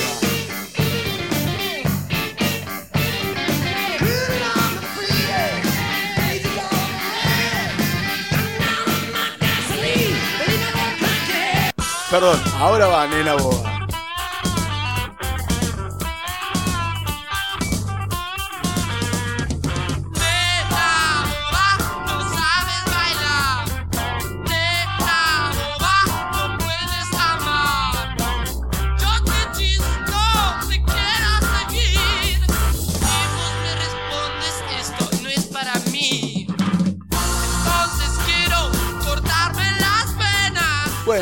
Boba era claramente, eh, ya lo han dicho, y lo ha dicho el propio Lebón, la novia de David Lebón, y fue la excusa que separó a Pescado Rabioso. Pescado Rabioso tiene una parte. Pescado Rabioso 2, que es este álbum del que estamos hablando y que la voy a tratar de, hacer un poco más corta, eh, tiene grandes particularidades. Primero, el primer vinilo se llama Pescado, dice el flaco, el segundo se llama 2. Eh, y en segundo lugar, trae un libro eh, ilustrado por el propio flaco y con la explicación de cada una de las letras, que es sensacional. Búsquenlo, está en PDF, en, en la red, en, internet. eh, y debo decir que a mí me sorprende un gran ilustrador el flaco Spinetta. ¿eh? Él ilustró las portadas emblemáticas del primer disco de Almendra y va, de los discos de Almendra, esas portadas, ese laberinto que hay en Almendra 2, que se llama simplemente Almendra, este, también ese laberinto lo, lo hizo él. Y hay algunos que los hizo más de una vez porque la discográfica se los perdía o, se perdían los originales y él los volvía a ilustrar. Sí, sí, sí. Un gran, un gran ilustrador. Y una, una, una data cortita, digo, en la última hoja de este cuadernito que venía de este librito, que venía junto con los dos eh, álbumes, eh, estaba en blanco para que la dibujases vos. ¿sí? Eh, finalmente, el track número eh, 16, ¿sí? perdón, el track número 8 de Pescado se llama Peteribí. Y el primer track de 2 del segundo álbum, del segundo vinilo, se llama 16 de Peteribí, 16 segundos. ¿Por qué? Porque a diferencia de ahora que vos ponés el, el, CD y lo escuchás de un tirón, había un tiempo en el que vos tenías que sacar un álbum, poner el otro, guardarlo, ¿no? Y con todos los cuidados que el álbum, el vinilo tiene. Y entonces para que hubiese una continuidad en, el, en la producción, en, el, en el desempeño musical, en, en la idea, para que hubiese una continuidad, se habían puesto 16 segundos de ese Peteribí para que la cabeza se volviese a ubicar en, en, en la idea, en el concepto que tenía el Como que buscaban la continuidad de todo el álbum en cine, más allá del cambio de lado o lo que sea. Bien, hoy en el CD esos 16 segundos claramente están al pedo. Sí. Digo, eh, siguen puede- estando, pero no tienen sentido, ¿no? Bueno, eh, y ahora sí, perdón que me extendí, pero... Sí, ¿qué diferencia hay cuando tenemos data? Sí, ¿Cómo? Con, con. Bueno, no, no. O sea, no hablamos ni de Sandro, no hablamos ni. No. No, hay película, ¿no? De, de- de- de Pescado Rabioso 2, no. ¿sabés que sí? No de pescado rabioso, pero hay una película, no me des pie, porque sabés que son cosas que me gustan. Hay una película en donde eh, Pescado Rabioso compone toda la música, ya me voy a acordar el nombre, eh, y aparecen las diferentes bandas, aparecen los gatos, este, aparece David Lebón que al principio de la película le pegan un corchazo en el estómago y el tipo mientras se aprieta el estómago donde le sale la sangre le dice al flaco que le disparó, ¡eh! ¿Qué haces? Y ahí atrás está el flaco Espineta con una remera, si no me equivoco, de Jimi Hendrix. Una cosa re loca. Los persiguen unos, unos espías, eh, no sé si son musulmanes, porque usan un turbante, turcos, ¿no? Ese, ese lugar común. Eh, y ahí la, creo que es RCA, la empresa que produce esta película, publicita todas las bandas que producía. Y termina la película con eh, Pescado, los integrantes de Pescado, este, eh, visitando, no, miento, de Almendra, visitando el, lugar donde se hacían los vinilos de la empresa. Ah, y así termina la película. Y pasan un montón de personajes, una película bizarrísima que la podés encontrar en YouTube. Y listo, y no digo más nada. Tiene un sentido la película que No es simplemente tiene- como una no especie de, de publicidad bien No. larga que aprovechamos. Es una publicidad bien larga en donde el centro eh, de la- de la- del corto es un organillero eh, mágico, un gordo vestido de, de frac que toca un órgano, ¿sí? y eh, van apareciendo los distintos, las distintas bandas, tocan un pedacito de un tema. Eh, y después hay en el medio estas persecuciones tipo los autos locos, ¿viste? Eh, en donde van persiguiendo a los integrantes de, Todo esto previo a la MTV, claramente. Previo Claramente. al videoclip, Te estoy previo a todo hablando eso. de la primera mitad de los 70. No, no, pero no tiene desperdicio, ¿eh? Es genial, es genial. Porque aparte hay una mezcla rarísima. Sí, una mezcla rarísima. Dura dos horas como un, como un Eh, largometraje. No, un dura corto- 15 un- minutos. Ah, un dura cortometraje 15 de minutos. 15. De hecho, está hasta, si, si no me equivoco, el propio David Lebón, después de Separado los Gatos, cantando un tema. Eh, Un delirio, un delirio. Bueno, Mirá, yo seguimos. en realidad no sé si la película se llama Rebelde No. o hasta que se ponga el sol. no sé. Hasta que se ponga el sol, no, hasta que se ponga el sol es eh, el documental del primer Barrock. Y eh, Rebelde es el primer tema de Pajarito Saguri y Morris, eh, que son los Beatniks. ¿Sí? Es el primer tema del rock de la historia del rock argentino. Pero bueno, listo, no, no hablo más. Seguimos. No, estoy, no, yo porque me. Me, me, me, me. Meme. Bueno, A mí seguimos. se me apagó el celular, así que no sé qué sigue. Vamos con los Smash Pumping. ¿Qué le parece? Sí. Se pronuncian así, si no se pronuncian así, importa un carajo. Va.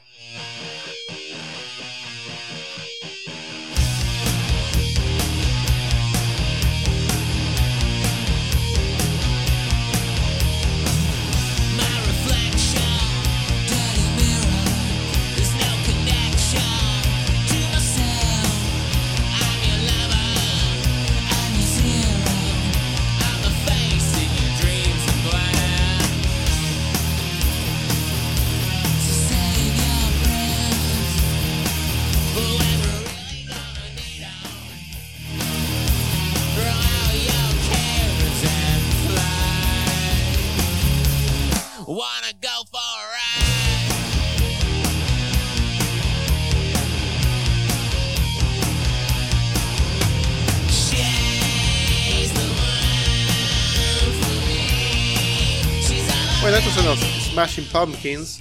El disco es Melancholy and the Infinite Sadness. Lo sé de memoria, por suerte. se me apagó el celular para ver la data. Este disco salió en el año 95. Y acá los Pumpkins, va, Billy Corgan, líder de los Pumpkins, venía dulce, muy dulce venía. Inspiradísimo porque él es el principal compositor de la banda. Y el disco es, como dije, son dos CDs. Este, cada CD tiene un nombre diferente. El CD lo abrís y el primer CD tiene una luna celeste y el CD 2 tiene un sol rosado, ¿no? Como que representan cosas diferentes. Eh, búsquenlo en Google porque no, no lo tengo acá a mano. Eh, y el disco es muy variado y oscila entre temas que son muy dulces y melódicos, muy del típico del rock este, alternativo de la época, y unos temas que parece que se metieron en la sala de ensayo de Cannibal Corpse y se pusieron a grabar con los mismos instrumentos porque suenan eh, pesado, distorsionado y no, uno no, puede, no piensa que es la misma banda. Este tema que escuchamos es Cero, que tuvo su corte de difusión, que pertenece al primer CD. No están ordenados de una manera como que el CD 1 significa una cosa y el CD 2 significa la otra. Eh, la versión en vinilo era triple, tres vinilos. Eh, y ahora vamos a escuchar 1979. Una moto. eh, que fue otro corte de difusión que también tuvo su videoclip. En esa época estaban en llama los Pumpkins. Estaban en todos lados. Prendía la MTV y sonaban todo el tiempo. Eh, y creo que fue uno de los últimos discos dobles, eh, por lo menos de los últimos 30 años, además de obviamente de- del Use Your Illusion, que tuvieron algún tipo de relevancia. Después de eso se dejó de comerciar los discos dobles como algo wow, el, el nuevo lanzamiento de fulanito. Creo que este, este disco explotaron mucho eso. Eh, no sé si todo el disco está bueno, tiene unos temas de relleno que podrían estar faltando o sobrando, pero la verdad es que para la época también fue un hito. Y fue de las últimas grandes bandas de, de rock, los los Pumpkins. Si bien eh, eh, nuestra idea central es anda a escucharlo, bolú, Mm. ¿sí? Para eso están las plataformas, buscarlo en YouTube. Sí, Vamos a poner un poquito de 1979, dale. dale.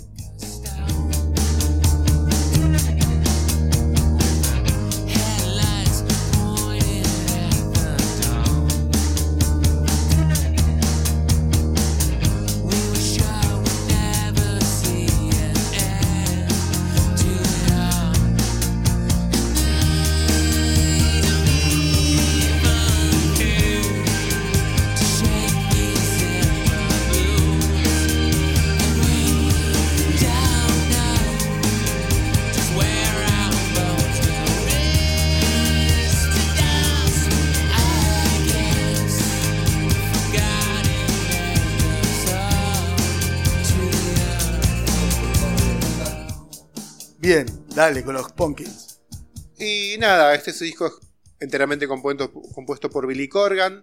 eh, y fue el último gran disco también de los Pumpkins. eh, que venían laburando los discos anteriores. Ay, los Pumpkins. Pumpkins. Estoy un poco. Pumpkin, ¿Qué Eh, significa? No sé, una marca de, Es, de es pañales. Calabazas aplastadas el Cala- nombre de la banda. Ah, El disco calabaza. anterior, Siamese Dreams, fue un recontra hitazo.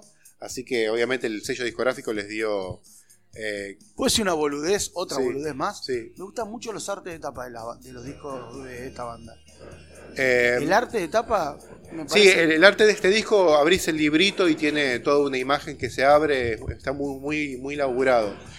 Eh, venía laburando siempre con Butch Vig, que fue el productor del Nevermind de Nirvana, y Butch Vig produjo los primeros dos discos de los Pumpkins, ese es el tercero. Eh, acá cambiaron de, de productor y laburaron con Alan Mulder, que es un productor reconocido de música alternativa, produjo, qué sé yo, Depeche Mode, un montón de bandas.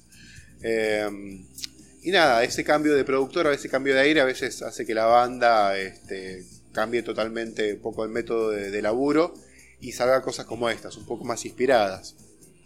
Y obviamente, Es el caso. A ver, eh, una consulta. ¿Es, es cierto? Estos son eh, por ahí chimentos o no. Sí. Pero es cierto que este tema eh, fue escrito en menos de 24 horas, por ejemplo.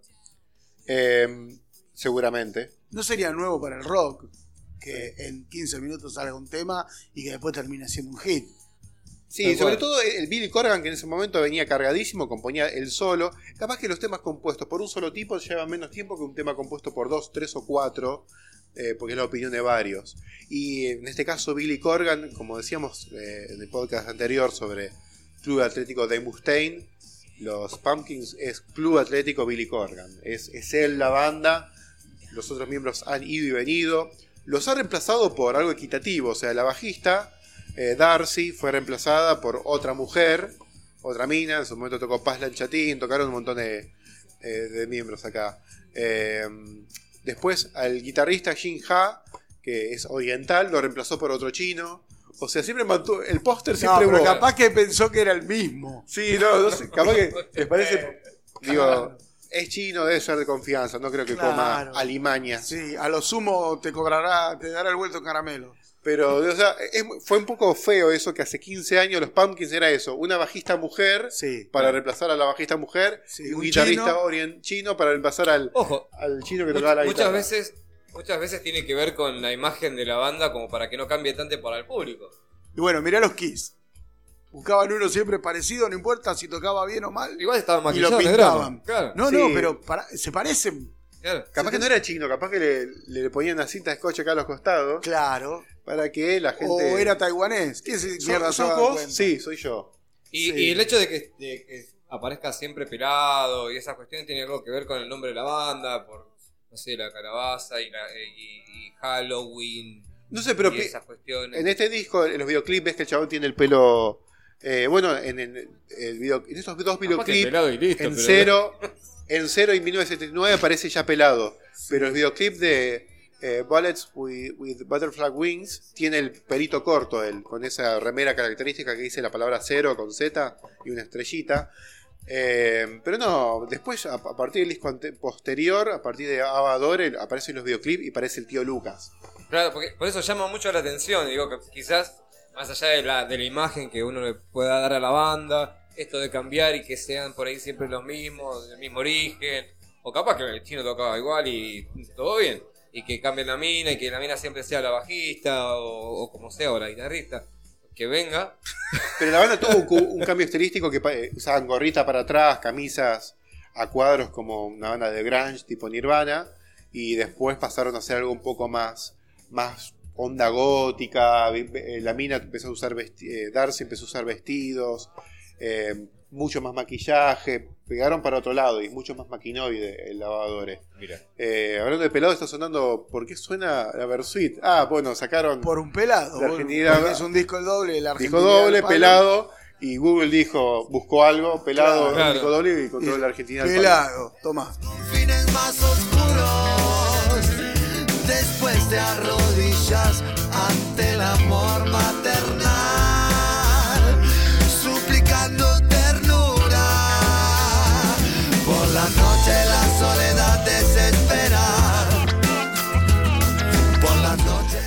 la Eh, Versuit es una de las bandas que mejor ha leído y mejor ha interpretado la realidad eh, de la Argentina. Pero de hoy no vamos a hablar de la Versuit. Nos No. chupa un huevo. Google no. Este, este disco salió eh, doble en su momento, pero salió por, al principio para no matarte con el precio, porque salió año 2001. eh, salieron por separado los discos. Eh, comprabas el, el disco y venía un solo CD adentro y venía espacio para otro. Y después venía, podías comprar el otro y salieron con meses de diferencia. Hoy se consigue una entrega doble, pero en su momento para no matarte con el precio lo sacaron de esa manera. Es el famoso álbum que salen todos eh, en una filita con una erección, ¿no es así? Sí, exacto. Eh, sí, salió dos pesos la portada, pero tiene la onda de la Versuit. Y el Sí. videoclip de Argentina del Palo lo había dirigido Jorge Lanata. Oh. ¿Viste que teníamos data de la Versuit sin darnos ¿Viste? cuenta? ¿Viste finalmente? Pero bueno, a mí no me gusta para nada la Versuit, pero ¿No te gusta la Versuit? no. No. Hay temas que a mí me, vuelan en el marulo, ¿no? Tiene este sus es temas. uno, ¿eh? Tiene sus temas, eh, pero no particularmente este. Pará, lo que pasa es que hay, hay como diferentes etapas con la Versuit. Los primeros dos álbumes que son eh, Versuit Vergarabati punto y el segundo que es Asquerosa Asquerosa Alegría. Son dos álbumes del carajo. Testosterona también es un buen álbum. Testosterona es el que sale en las bolas. Sí, el que explotó es libertinaje y creo que ese es el, Sí.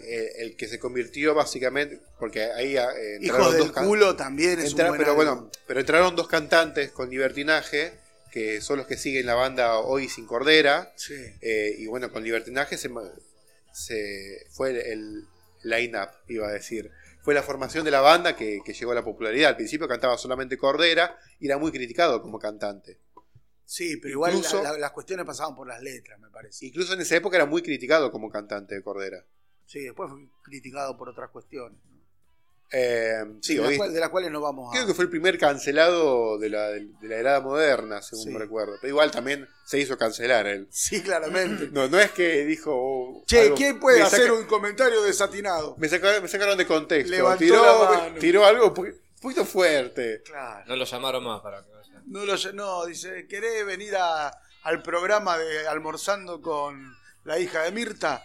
Sí, pero no va a decir una boludez, ¿no? ¿La hija de Mirta tiene 13? No, es, más, es mayor. No, No, entonces no estoy interesado. No, ni Pero pedo. bueno. No, no va a mía. Pero bueno, en su momento eh, era. eh, todo el mundo quería entrevistarlo a Cordera en ese momento. Sí, claro. Era, era un tipo como, a mí me pasaba, un tipo como Dolina, que estás haciendo zapping y lo están entrevistando y, Y dejás- parás, y parás a escuchar. parás a escucharlo porque algo te va a dejar. Sí. Hay tipos que lo están entrevistando y nunca te Saborido. dejan nada. Saborido es otro, ¿no? Otro, Saborido es Saborido otro. Sí, sí, Sí, claro. sí, sí. Esos tipos que, bueno, en el caso de Saborido o, o Dolina, yo consumo los, los libros de ellos. Este, y además, bueno, lo que hacen por radio o, Sí. o- o por televisión. Pero este, antes de eso, siendo pibe, haciendo zapping, yo dejaba a Dolina con un tipo que ya me parecía interesante de, de movida. Y, y Cordera era de esos. Era el tipo que, qué sé yo, este, Fantino lo entrevistaba y era constantemente, pará, pará, pará, ¿viste? Porque Sí. siempre tiraba frases y te dejaba pensando. Sí. Después, Igual, bueno, que, que- igual que Iorio, ¿no? Eh, digo, esa clase de controversia genera. Sí, no, igual a mí Iorio me, me- me- todo lo contrario, es un tipo con da rating, pero por lo contraproducente que es la entrevista. Bueno, sí, pero da rating. Sí, obviamente, pero. Cordera era un tipo ubicado y te, te dejaba pensando. Pero bueno, lo, lo cancelaron y lo borraron Pará, de la faz de pará, la pará, pará, pará. Pará, pará, pará, pará. ¿Vos me estás diciendo que Iorio no es un tipo eh, ubicado? Iorio, Iorio es un pelotudo. Y esto lo digo en nombre mío personal. No, igual Iorio, yo creo... eh, Para todos los que nos pasa- están odiando en este momento, eh, bueno, Con Iorio me pasa lo mismo que con Mustaine.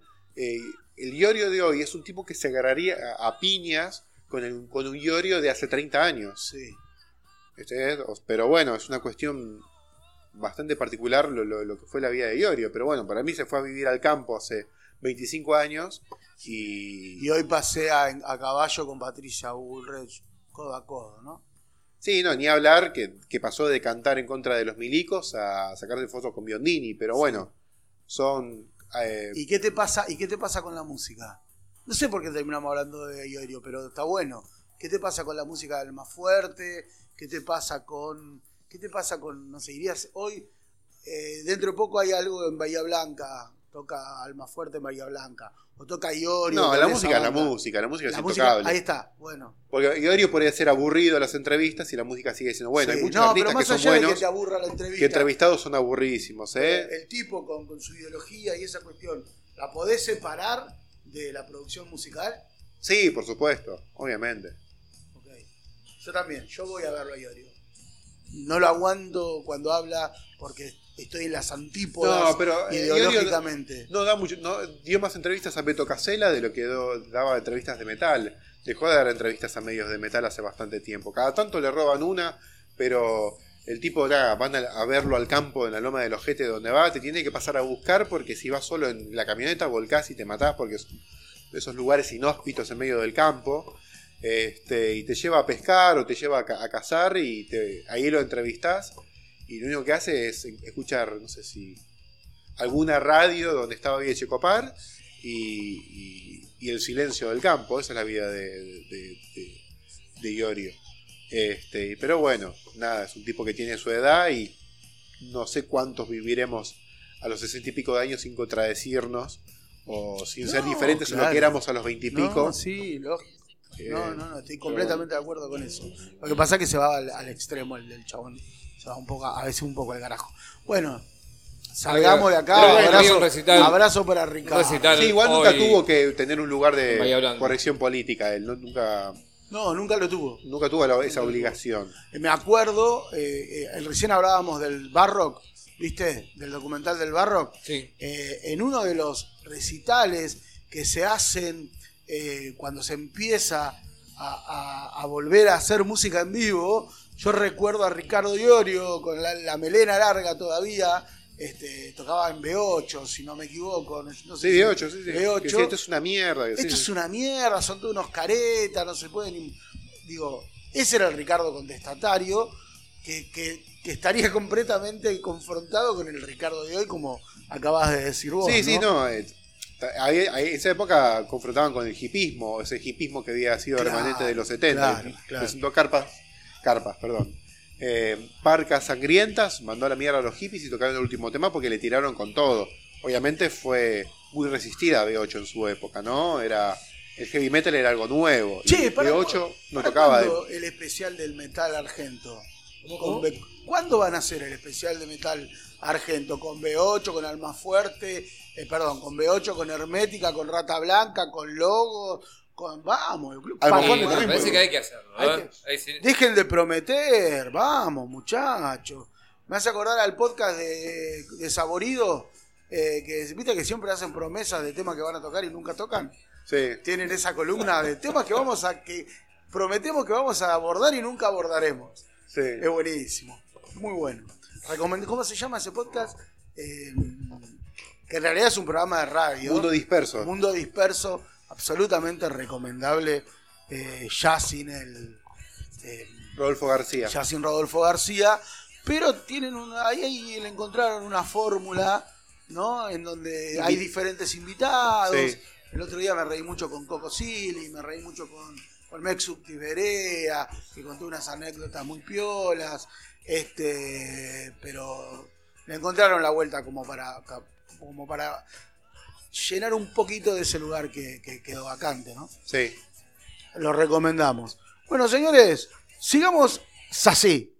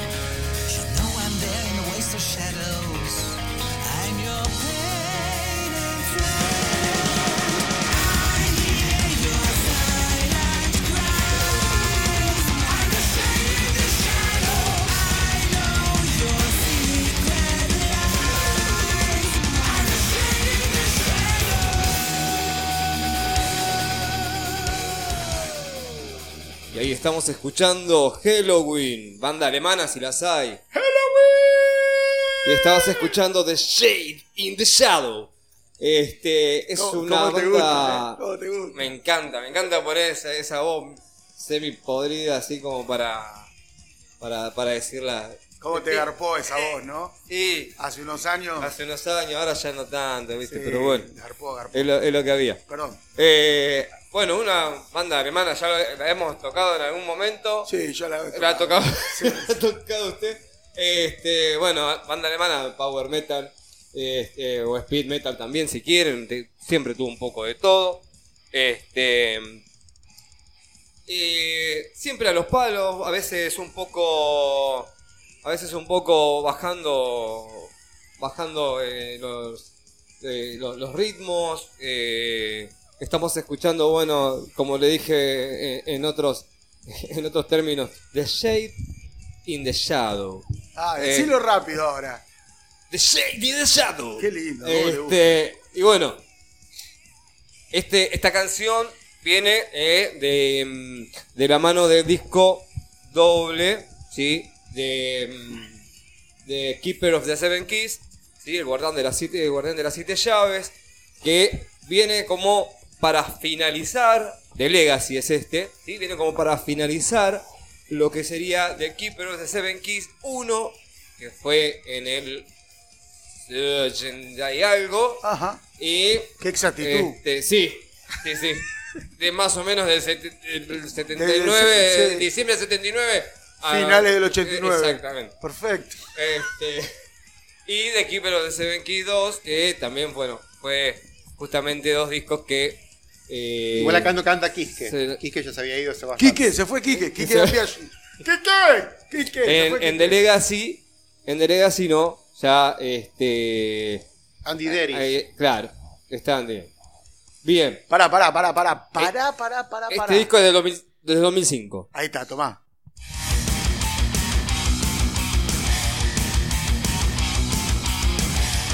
Muy Maiden este, ¿no? ¿Me parece? Ahí no, ahí ya se fue al, al Speed. Ah, no, no, no es Speed, sería el Power Metal, pero tiene Speed porque Steve Fallen me paga para promocionar. Speed. Está bien, no, pero fantástico. Y esta canción se llama Silent Rain. Silent Rain. Así que. Pero ¿cierra bien la trilogía o es como Terminator que se volvió una mierda? No, no, cierra bien. Bueno, este es el final de la Che, trilogía. ¿alguien me puede Eh, explicar por qué después, después? ¿Por qué envejece Terminator, boludo? Después, después. dale, dale, dale. dale. Si es un robot, boludo, ¿cómo va a tener cana y estar gordo? Pero tiene que usar a Schwarzenegger todo el tiempo. Sí. Y tiene que justificarlo de alguna manera. No puede llamar a otro actor. No puede ser otro robot. claro. Porque en la- en la 1, cuando vemos el futuro, no son iguales todos iguales a los robots. No, No. son todos Schwarzeneggers. No son son, todos todos. musculosos, Sí. pero no son todos Schwarzeneggers. Acá aparece. Puede ser cualquier musculoso.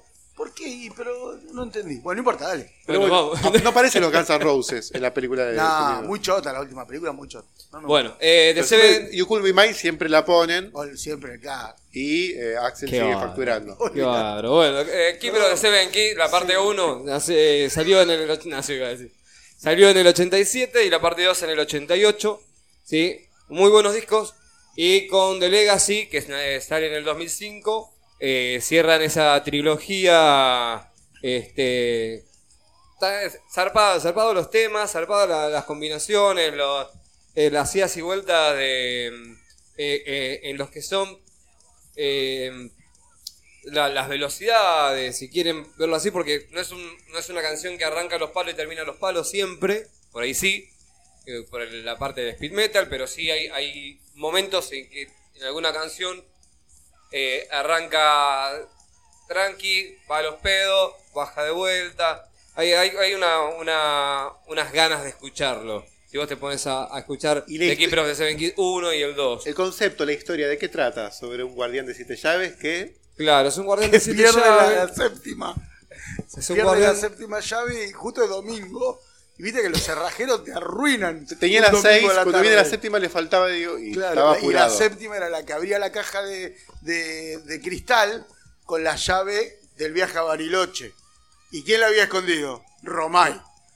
La séptima llave la esconde Romay. Que para concatenar con lo que vamos a hablar después de los redondos, Romay es el famoso este, ángel caído. Pero Fallen- bueno, Fallen Angel. Claro, después vamos a hablar de eso. Tal cual, déjame que te cuento entonces eh, que Halloween sigue, sigue en, en pie, sigue en batalla, Sí. ¿sí? después de tantos años.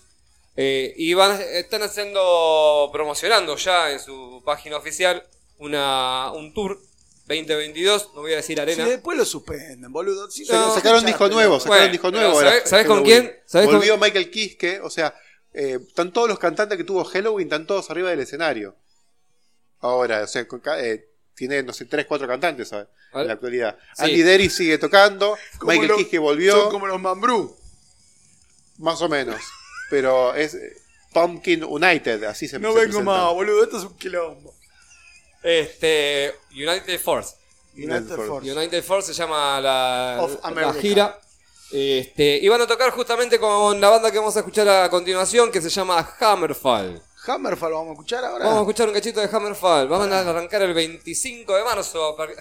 Mucho power Eh, metal, mucho metal navideño. Eh, vacuna este, mediante. Sí. Eh, Sputnik y Tomá. Hammerfall.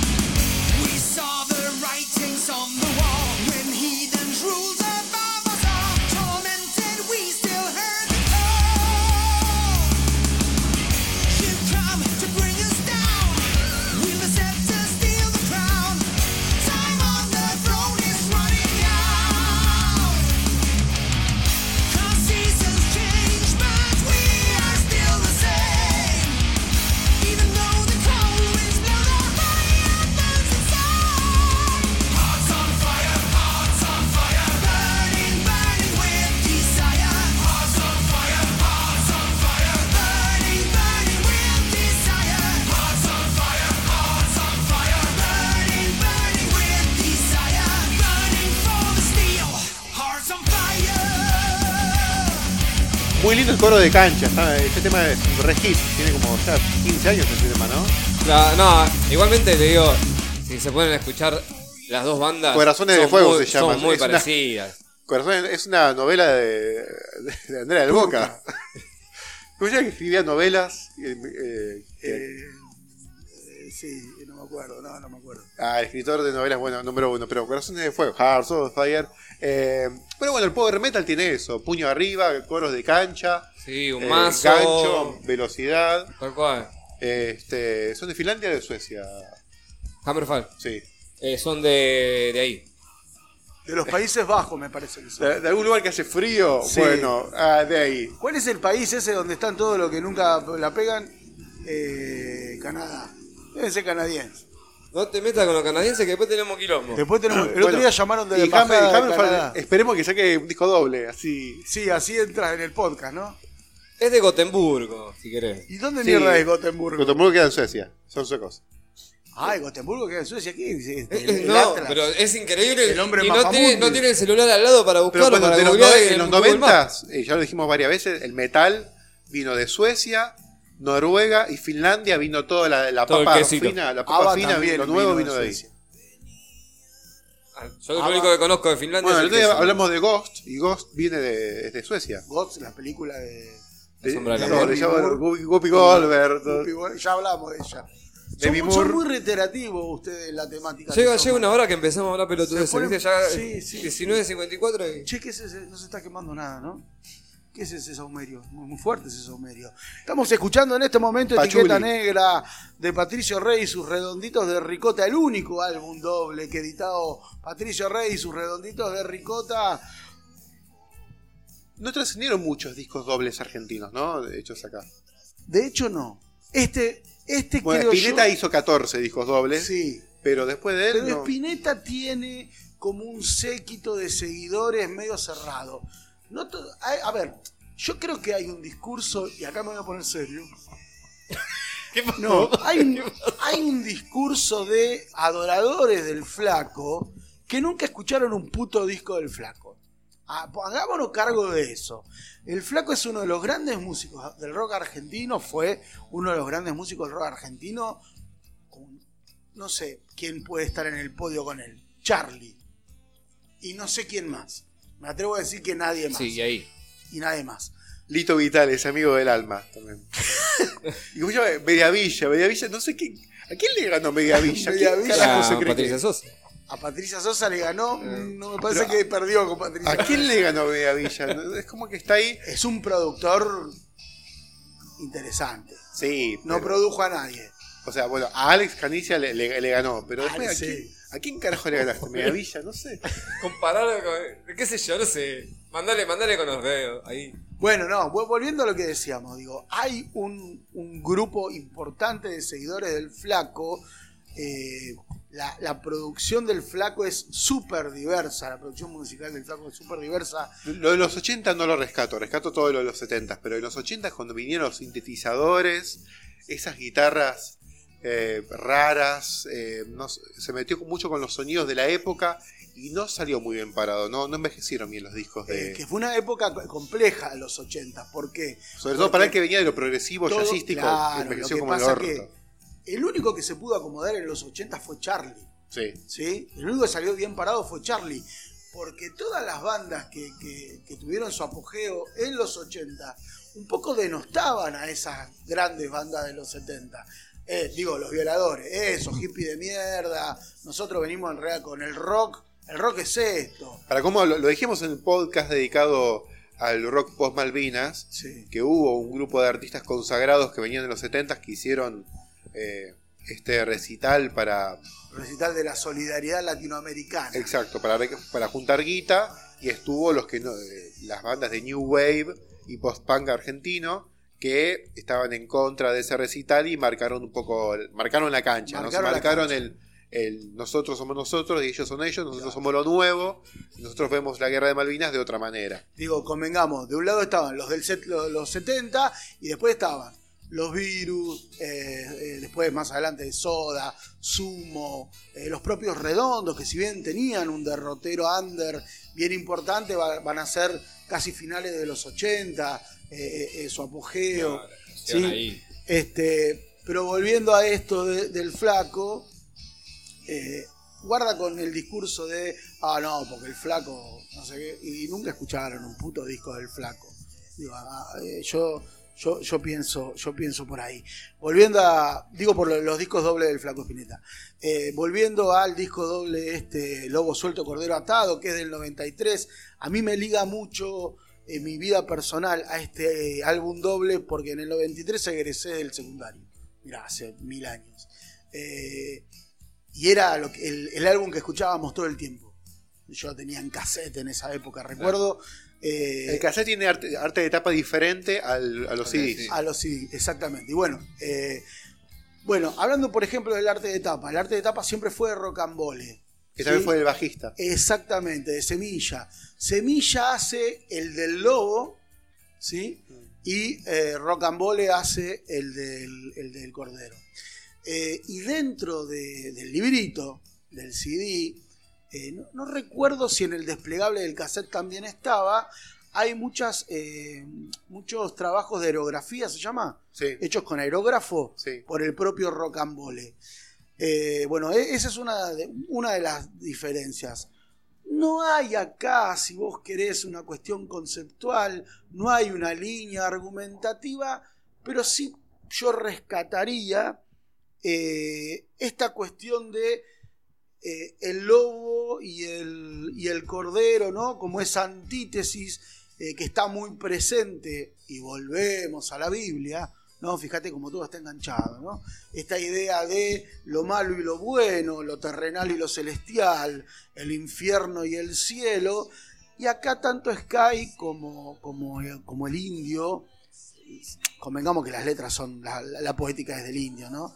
Eh, el indio plantea nada es tan malo, nada es tan bueno, ni el lobo es tan malo, ni el, el- ni el cordero, ni el cordero es tan bueno, ¿sí? Y, eh, y entonces eh, esto, por ejemplo, se, se puede, se puede leer en eh, el preludio de, el preludio de, de este álbum, en donde hay como un intercambio entre el lobo y el cordero que se encuentran y, y- y bueno, no, esta cuestión, no, el lobo claramente es el, el ángel caído, ¿sí? Claramente el lobo es el ángel caído y el cordero es un poco la, la propia, la propia humanidad. Y lo que plantea el, el- álbum ¿no? en, su, en su poética, o lo que plantea eh, el, el pelado, iba a decir, el, el indio, es, bueno, la maldad y la bondad en todo caso no están en las escrituras de ninguna religión, no está en los dioses, sino que la maldad y la bondad eh, están claramente en la propia especie humana. ¿sí? Por ahí pasa... Zarpada esa, ¿eh? Es muy zarpada. O sea, si bien. Si Me bien- emocioné un poco. Sí, no, no, yo, yo- yo te Sí. veía la, la lágrima que subí bajaba, subí bajaba. Igual soy de lágrima fácil y aparte me apretan los zapatos. Ah, está bien. Puede haber sido que te aprieta otra cosa. No, No, importa. Digo, eh, eh, está muy interesante. Está muy interesante porque también esto de. A ver, Lobo Suelto, Cordero Atado, siempre me llamó la atención el nombre, el, digamos, el título del disco. Eh, y ahora con esto que vos, que vos exponés acá, está, me, me- me cierra por todos lados, ¿viste? Esto de, de- de- de la sociedad y, y estas cuestiones que nombrabas recién me parece muy, muy interesante. Nada, quería decir algo y era eso, no Está era bien, por mucho contenido. no, bueno, sí, pero tiene que ver con eso y con que el- el- eh, siempre Hernán trae esta cuestión de eh, yo, yo creo que, y, y siempre lo recuerdo, eh, la habitación en donde labura el indio no está llena del, del on play, está llena de libros. Él siempre dice eso, ¿no? Es un gran lector eh, el indio y, y la idea, el eje de, Lobo Suelto y Cordero Atado eh, se desprende un poco de las lecturas del indio de un autor eh, que se llama, eh, el apellido Bakunin, ¿sí? que plantea esta cuestión de que la maldad y la bondad y esto de los dioses y los demonios tiene que ver más con una construcción cultural para tener sometido, sometida a la especie humana, ¿sí? eh, que con una realidad. Y que la maldad y la bondad están en la propia especie humana y que esa construcción cultural lo único que hace es impedirle a la propia humanidad evolucionar eh, con, con libertad. ¿Se entiende? Y que este lobo suelto, que, es Luzbelito, que es el que también después es denominado Luzbelito, ¿no? Luzbel, eh, que es el que le da, a, si seguimos las escrituras, la, la fruta prohibida, ¿no? Del árbol, del bien, del árbol, perdón, del bien y del mal, que en realidad es el árbol del conocimiento y la sabiduría.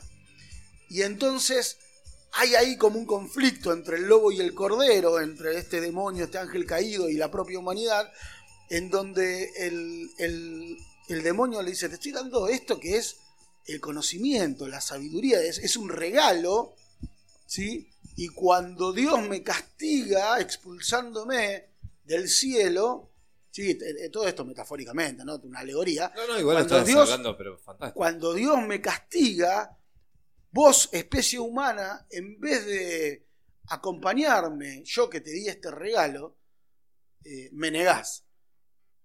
¿No? Me, me, me pones como tu propio enemigo. Y entonces ahí nace ese odio entre el cordero y el, y el, y, y- y el, y el lobo. Nada. No, Las letras del indio son para volar. olvídate, olvídate. esta- Este, creo que venimos haciéndolo bastante bien. Yo pensé que la hija del fletero hablaba de un- un fletero que tenía una hija, pero bueno, ahora lo voy a que releer estaba la letra. buena. Que estaba buena. Reescuchalo. Eh, a ver, este disco se tocó en Huracán, ¿sí? Sí. Eh, durante el 93 y el 94. Y la, cues- la- una de las cuestiones es que se tocaban por separado. No se tocaban todos los temas de los dos discos, sino que eh, durante el 93 se tocó el primer disco, que es Lobo Suelto, eh, no, perdón, que es Cordero Atado, y en las otras presentaciones se tocaba Lobo Suelto. ¿sí? Y muchos de los temas que aparecen en este doble, eh, ya tres años antes se tocaban en vivo. Sí, los redondos siempre fueron de, de testear los, los Sí, temas de de esa testear manera. los temas. Eh, un discazo. Bueno, señores, eh, un podcast bien interesante. Me pone muy contento poder haber hecho el podcast con ustedes acá. Aprovecho a quiosear un poco. Dale. Capítulo 9 dedicado a los redondos. Sí. A ver, veamos. Hostia, ¿eh?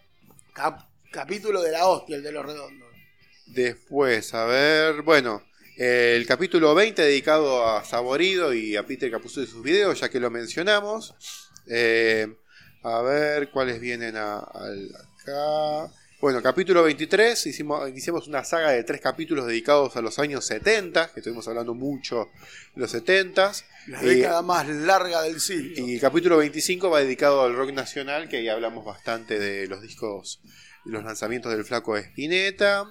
Eh, bueno, el capítulo 26, grandes bandas, discos malos también. No te olvides del de los Ramones, que fue muy bueno y fue un éxito. También, eh, sí, tuvimos, revendo los que estuvimos hablando hoy, que siempre los mencionamos, capítulo 29 de Wall. A ver, veamos. Capítulo 33, Led Zeppelin, que está sonando ahora. Capítulo 34, Power Ballads. Ahí sonó eh, November Rain y un par de baladitas lindas. Capítulo 35, eh, Rock de Malvinas a la democracia, que lo estuvimos mencionando recién.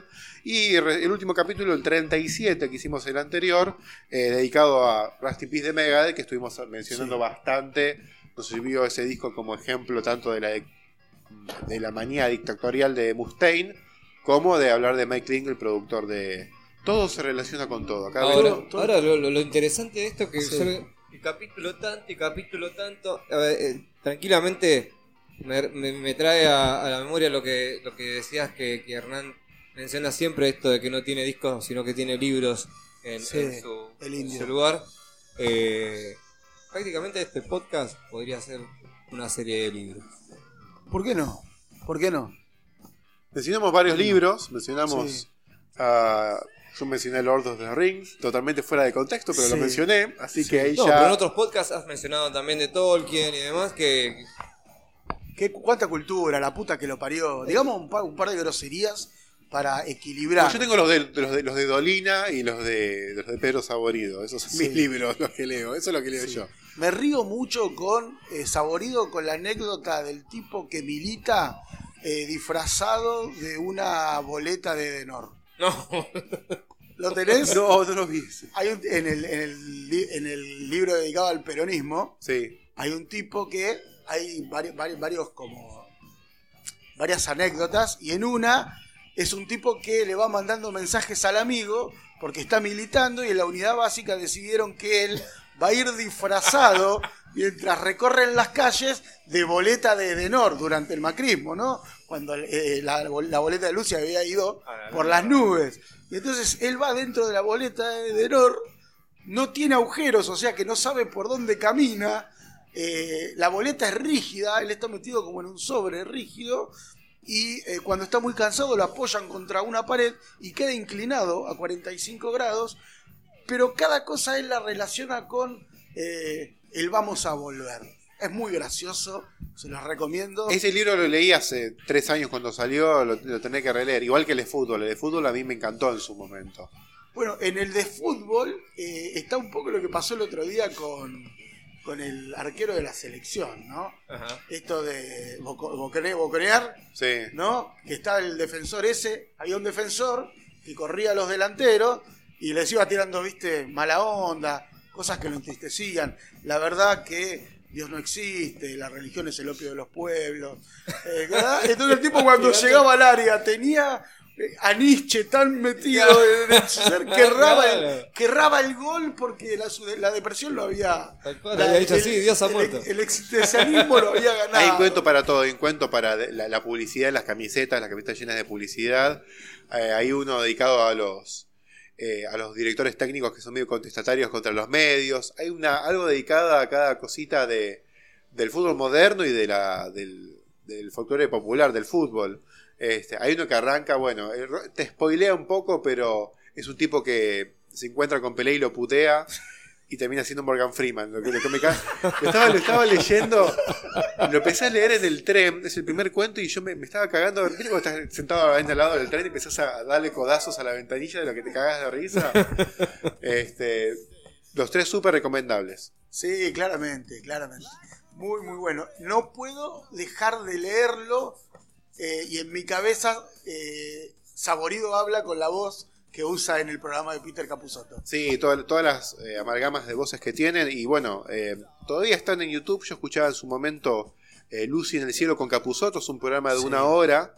eh, que tenían lo- los sábados en la Rock and Pop y que escribían unas historias increíbles y ahí había mucho de también de fútbol, Sí. ¿no?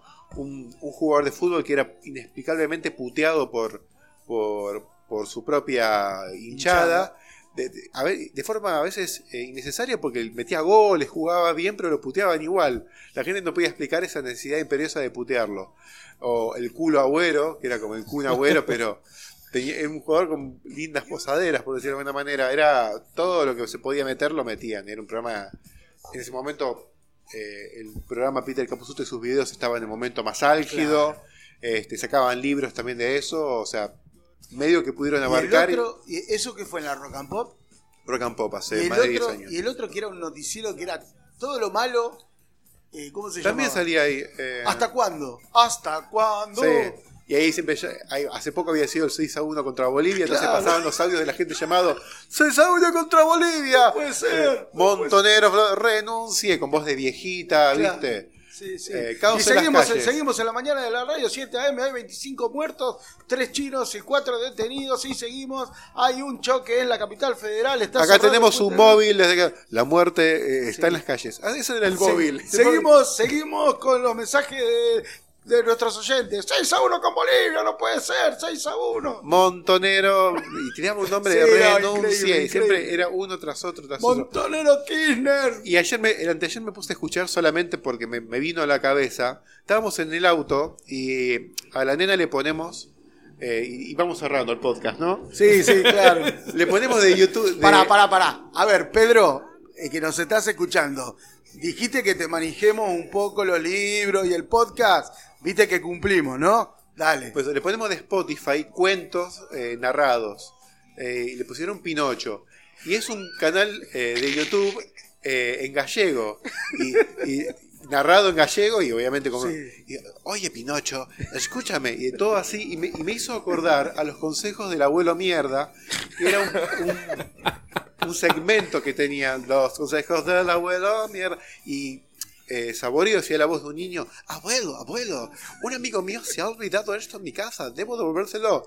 Y Capuzoto, que hacía del abuelo, te mato, pelotudo, ¿cómo le vas a que se joda? Eran unos consejos horribles y, siempre le decía que lo que importaba era la, mo- la mosca, ¿viste? Eran consejos horribles, pero obviamente la- venía lo último, después del mal consejo venía el jingle.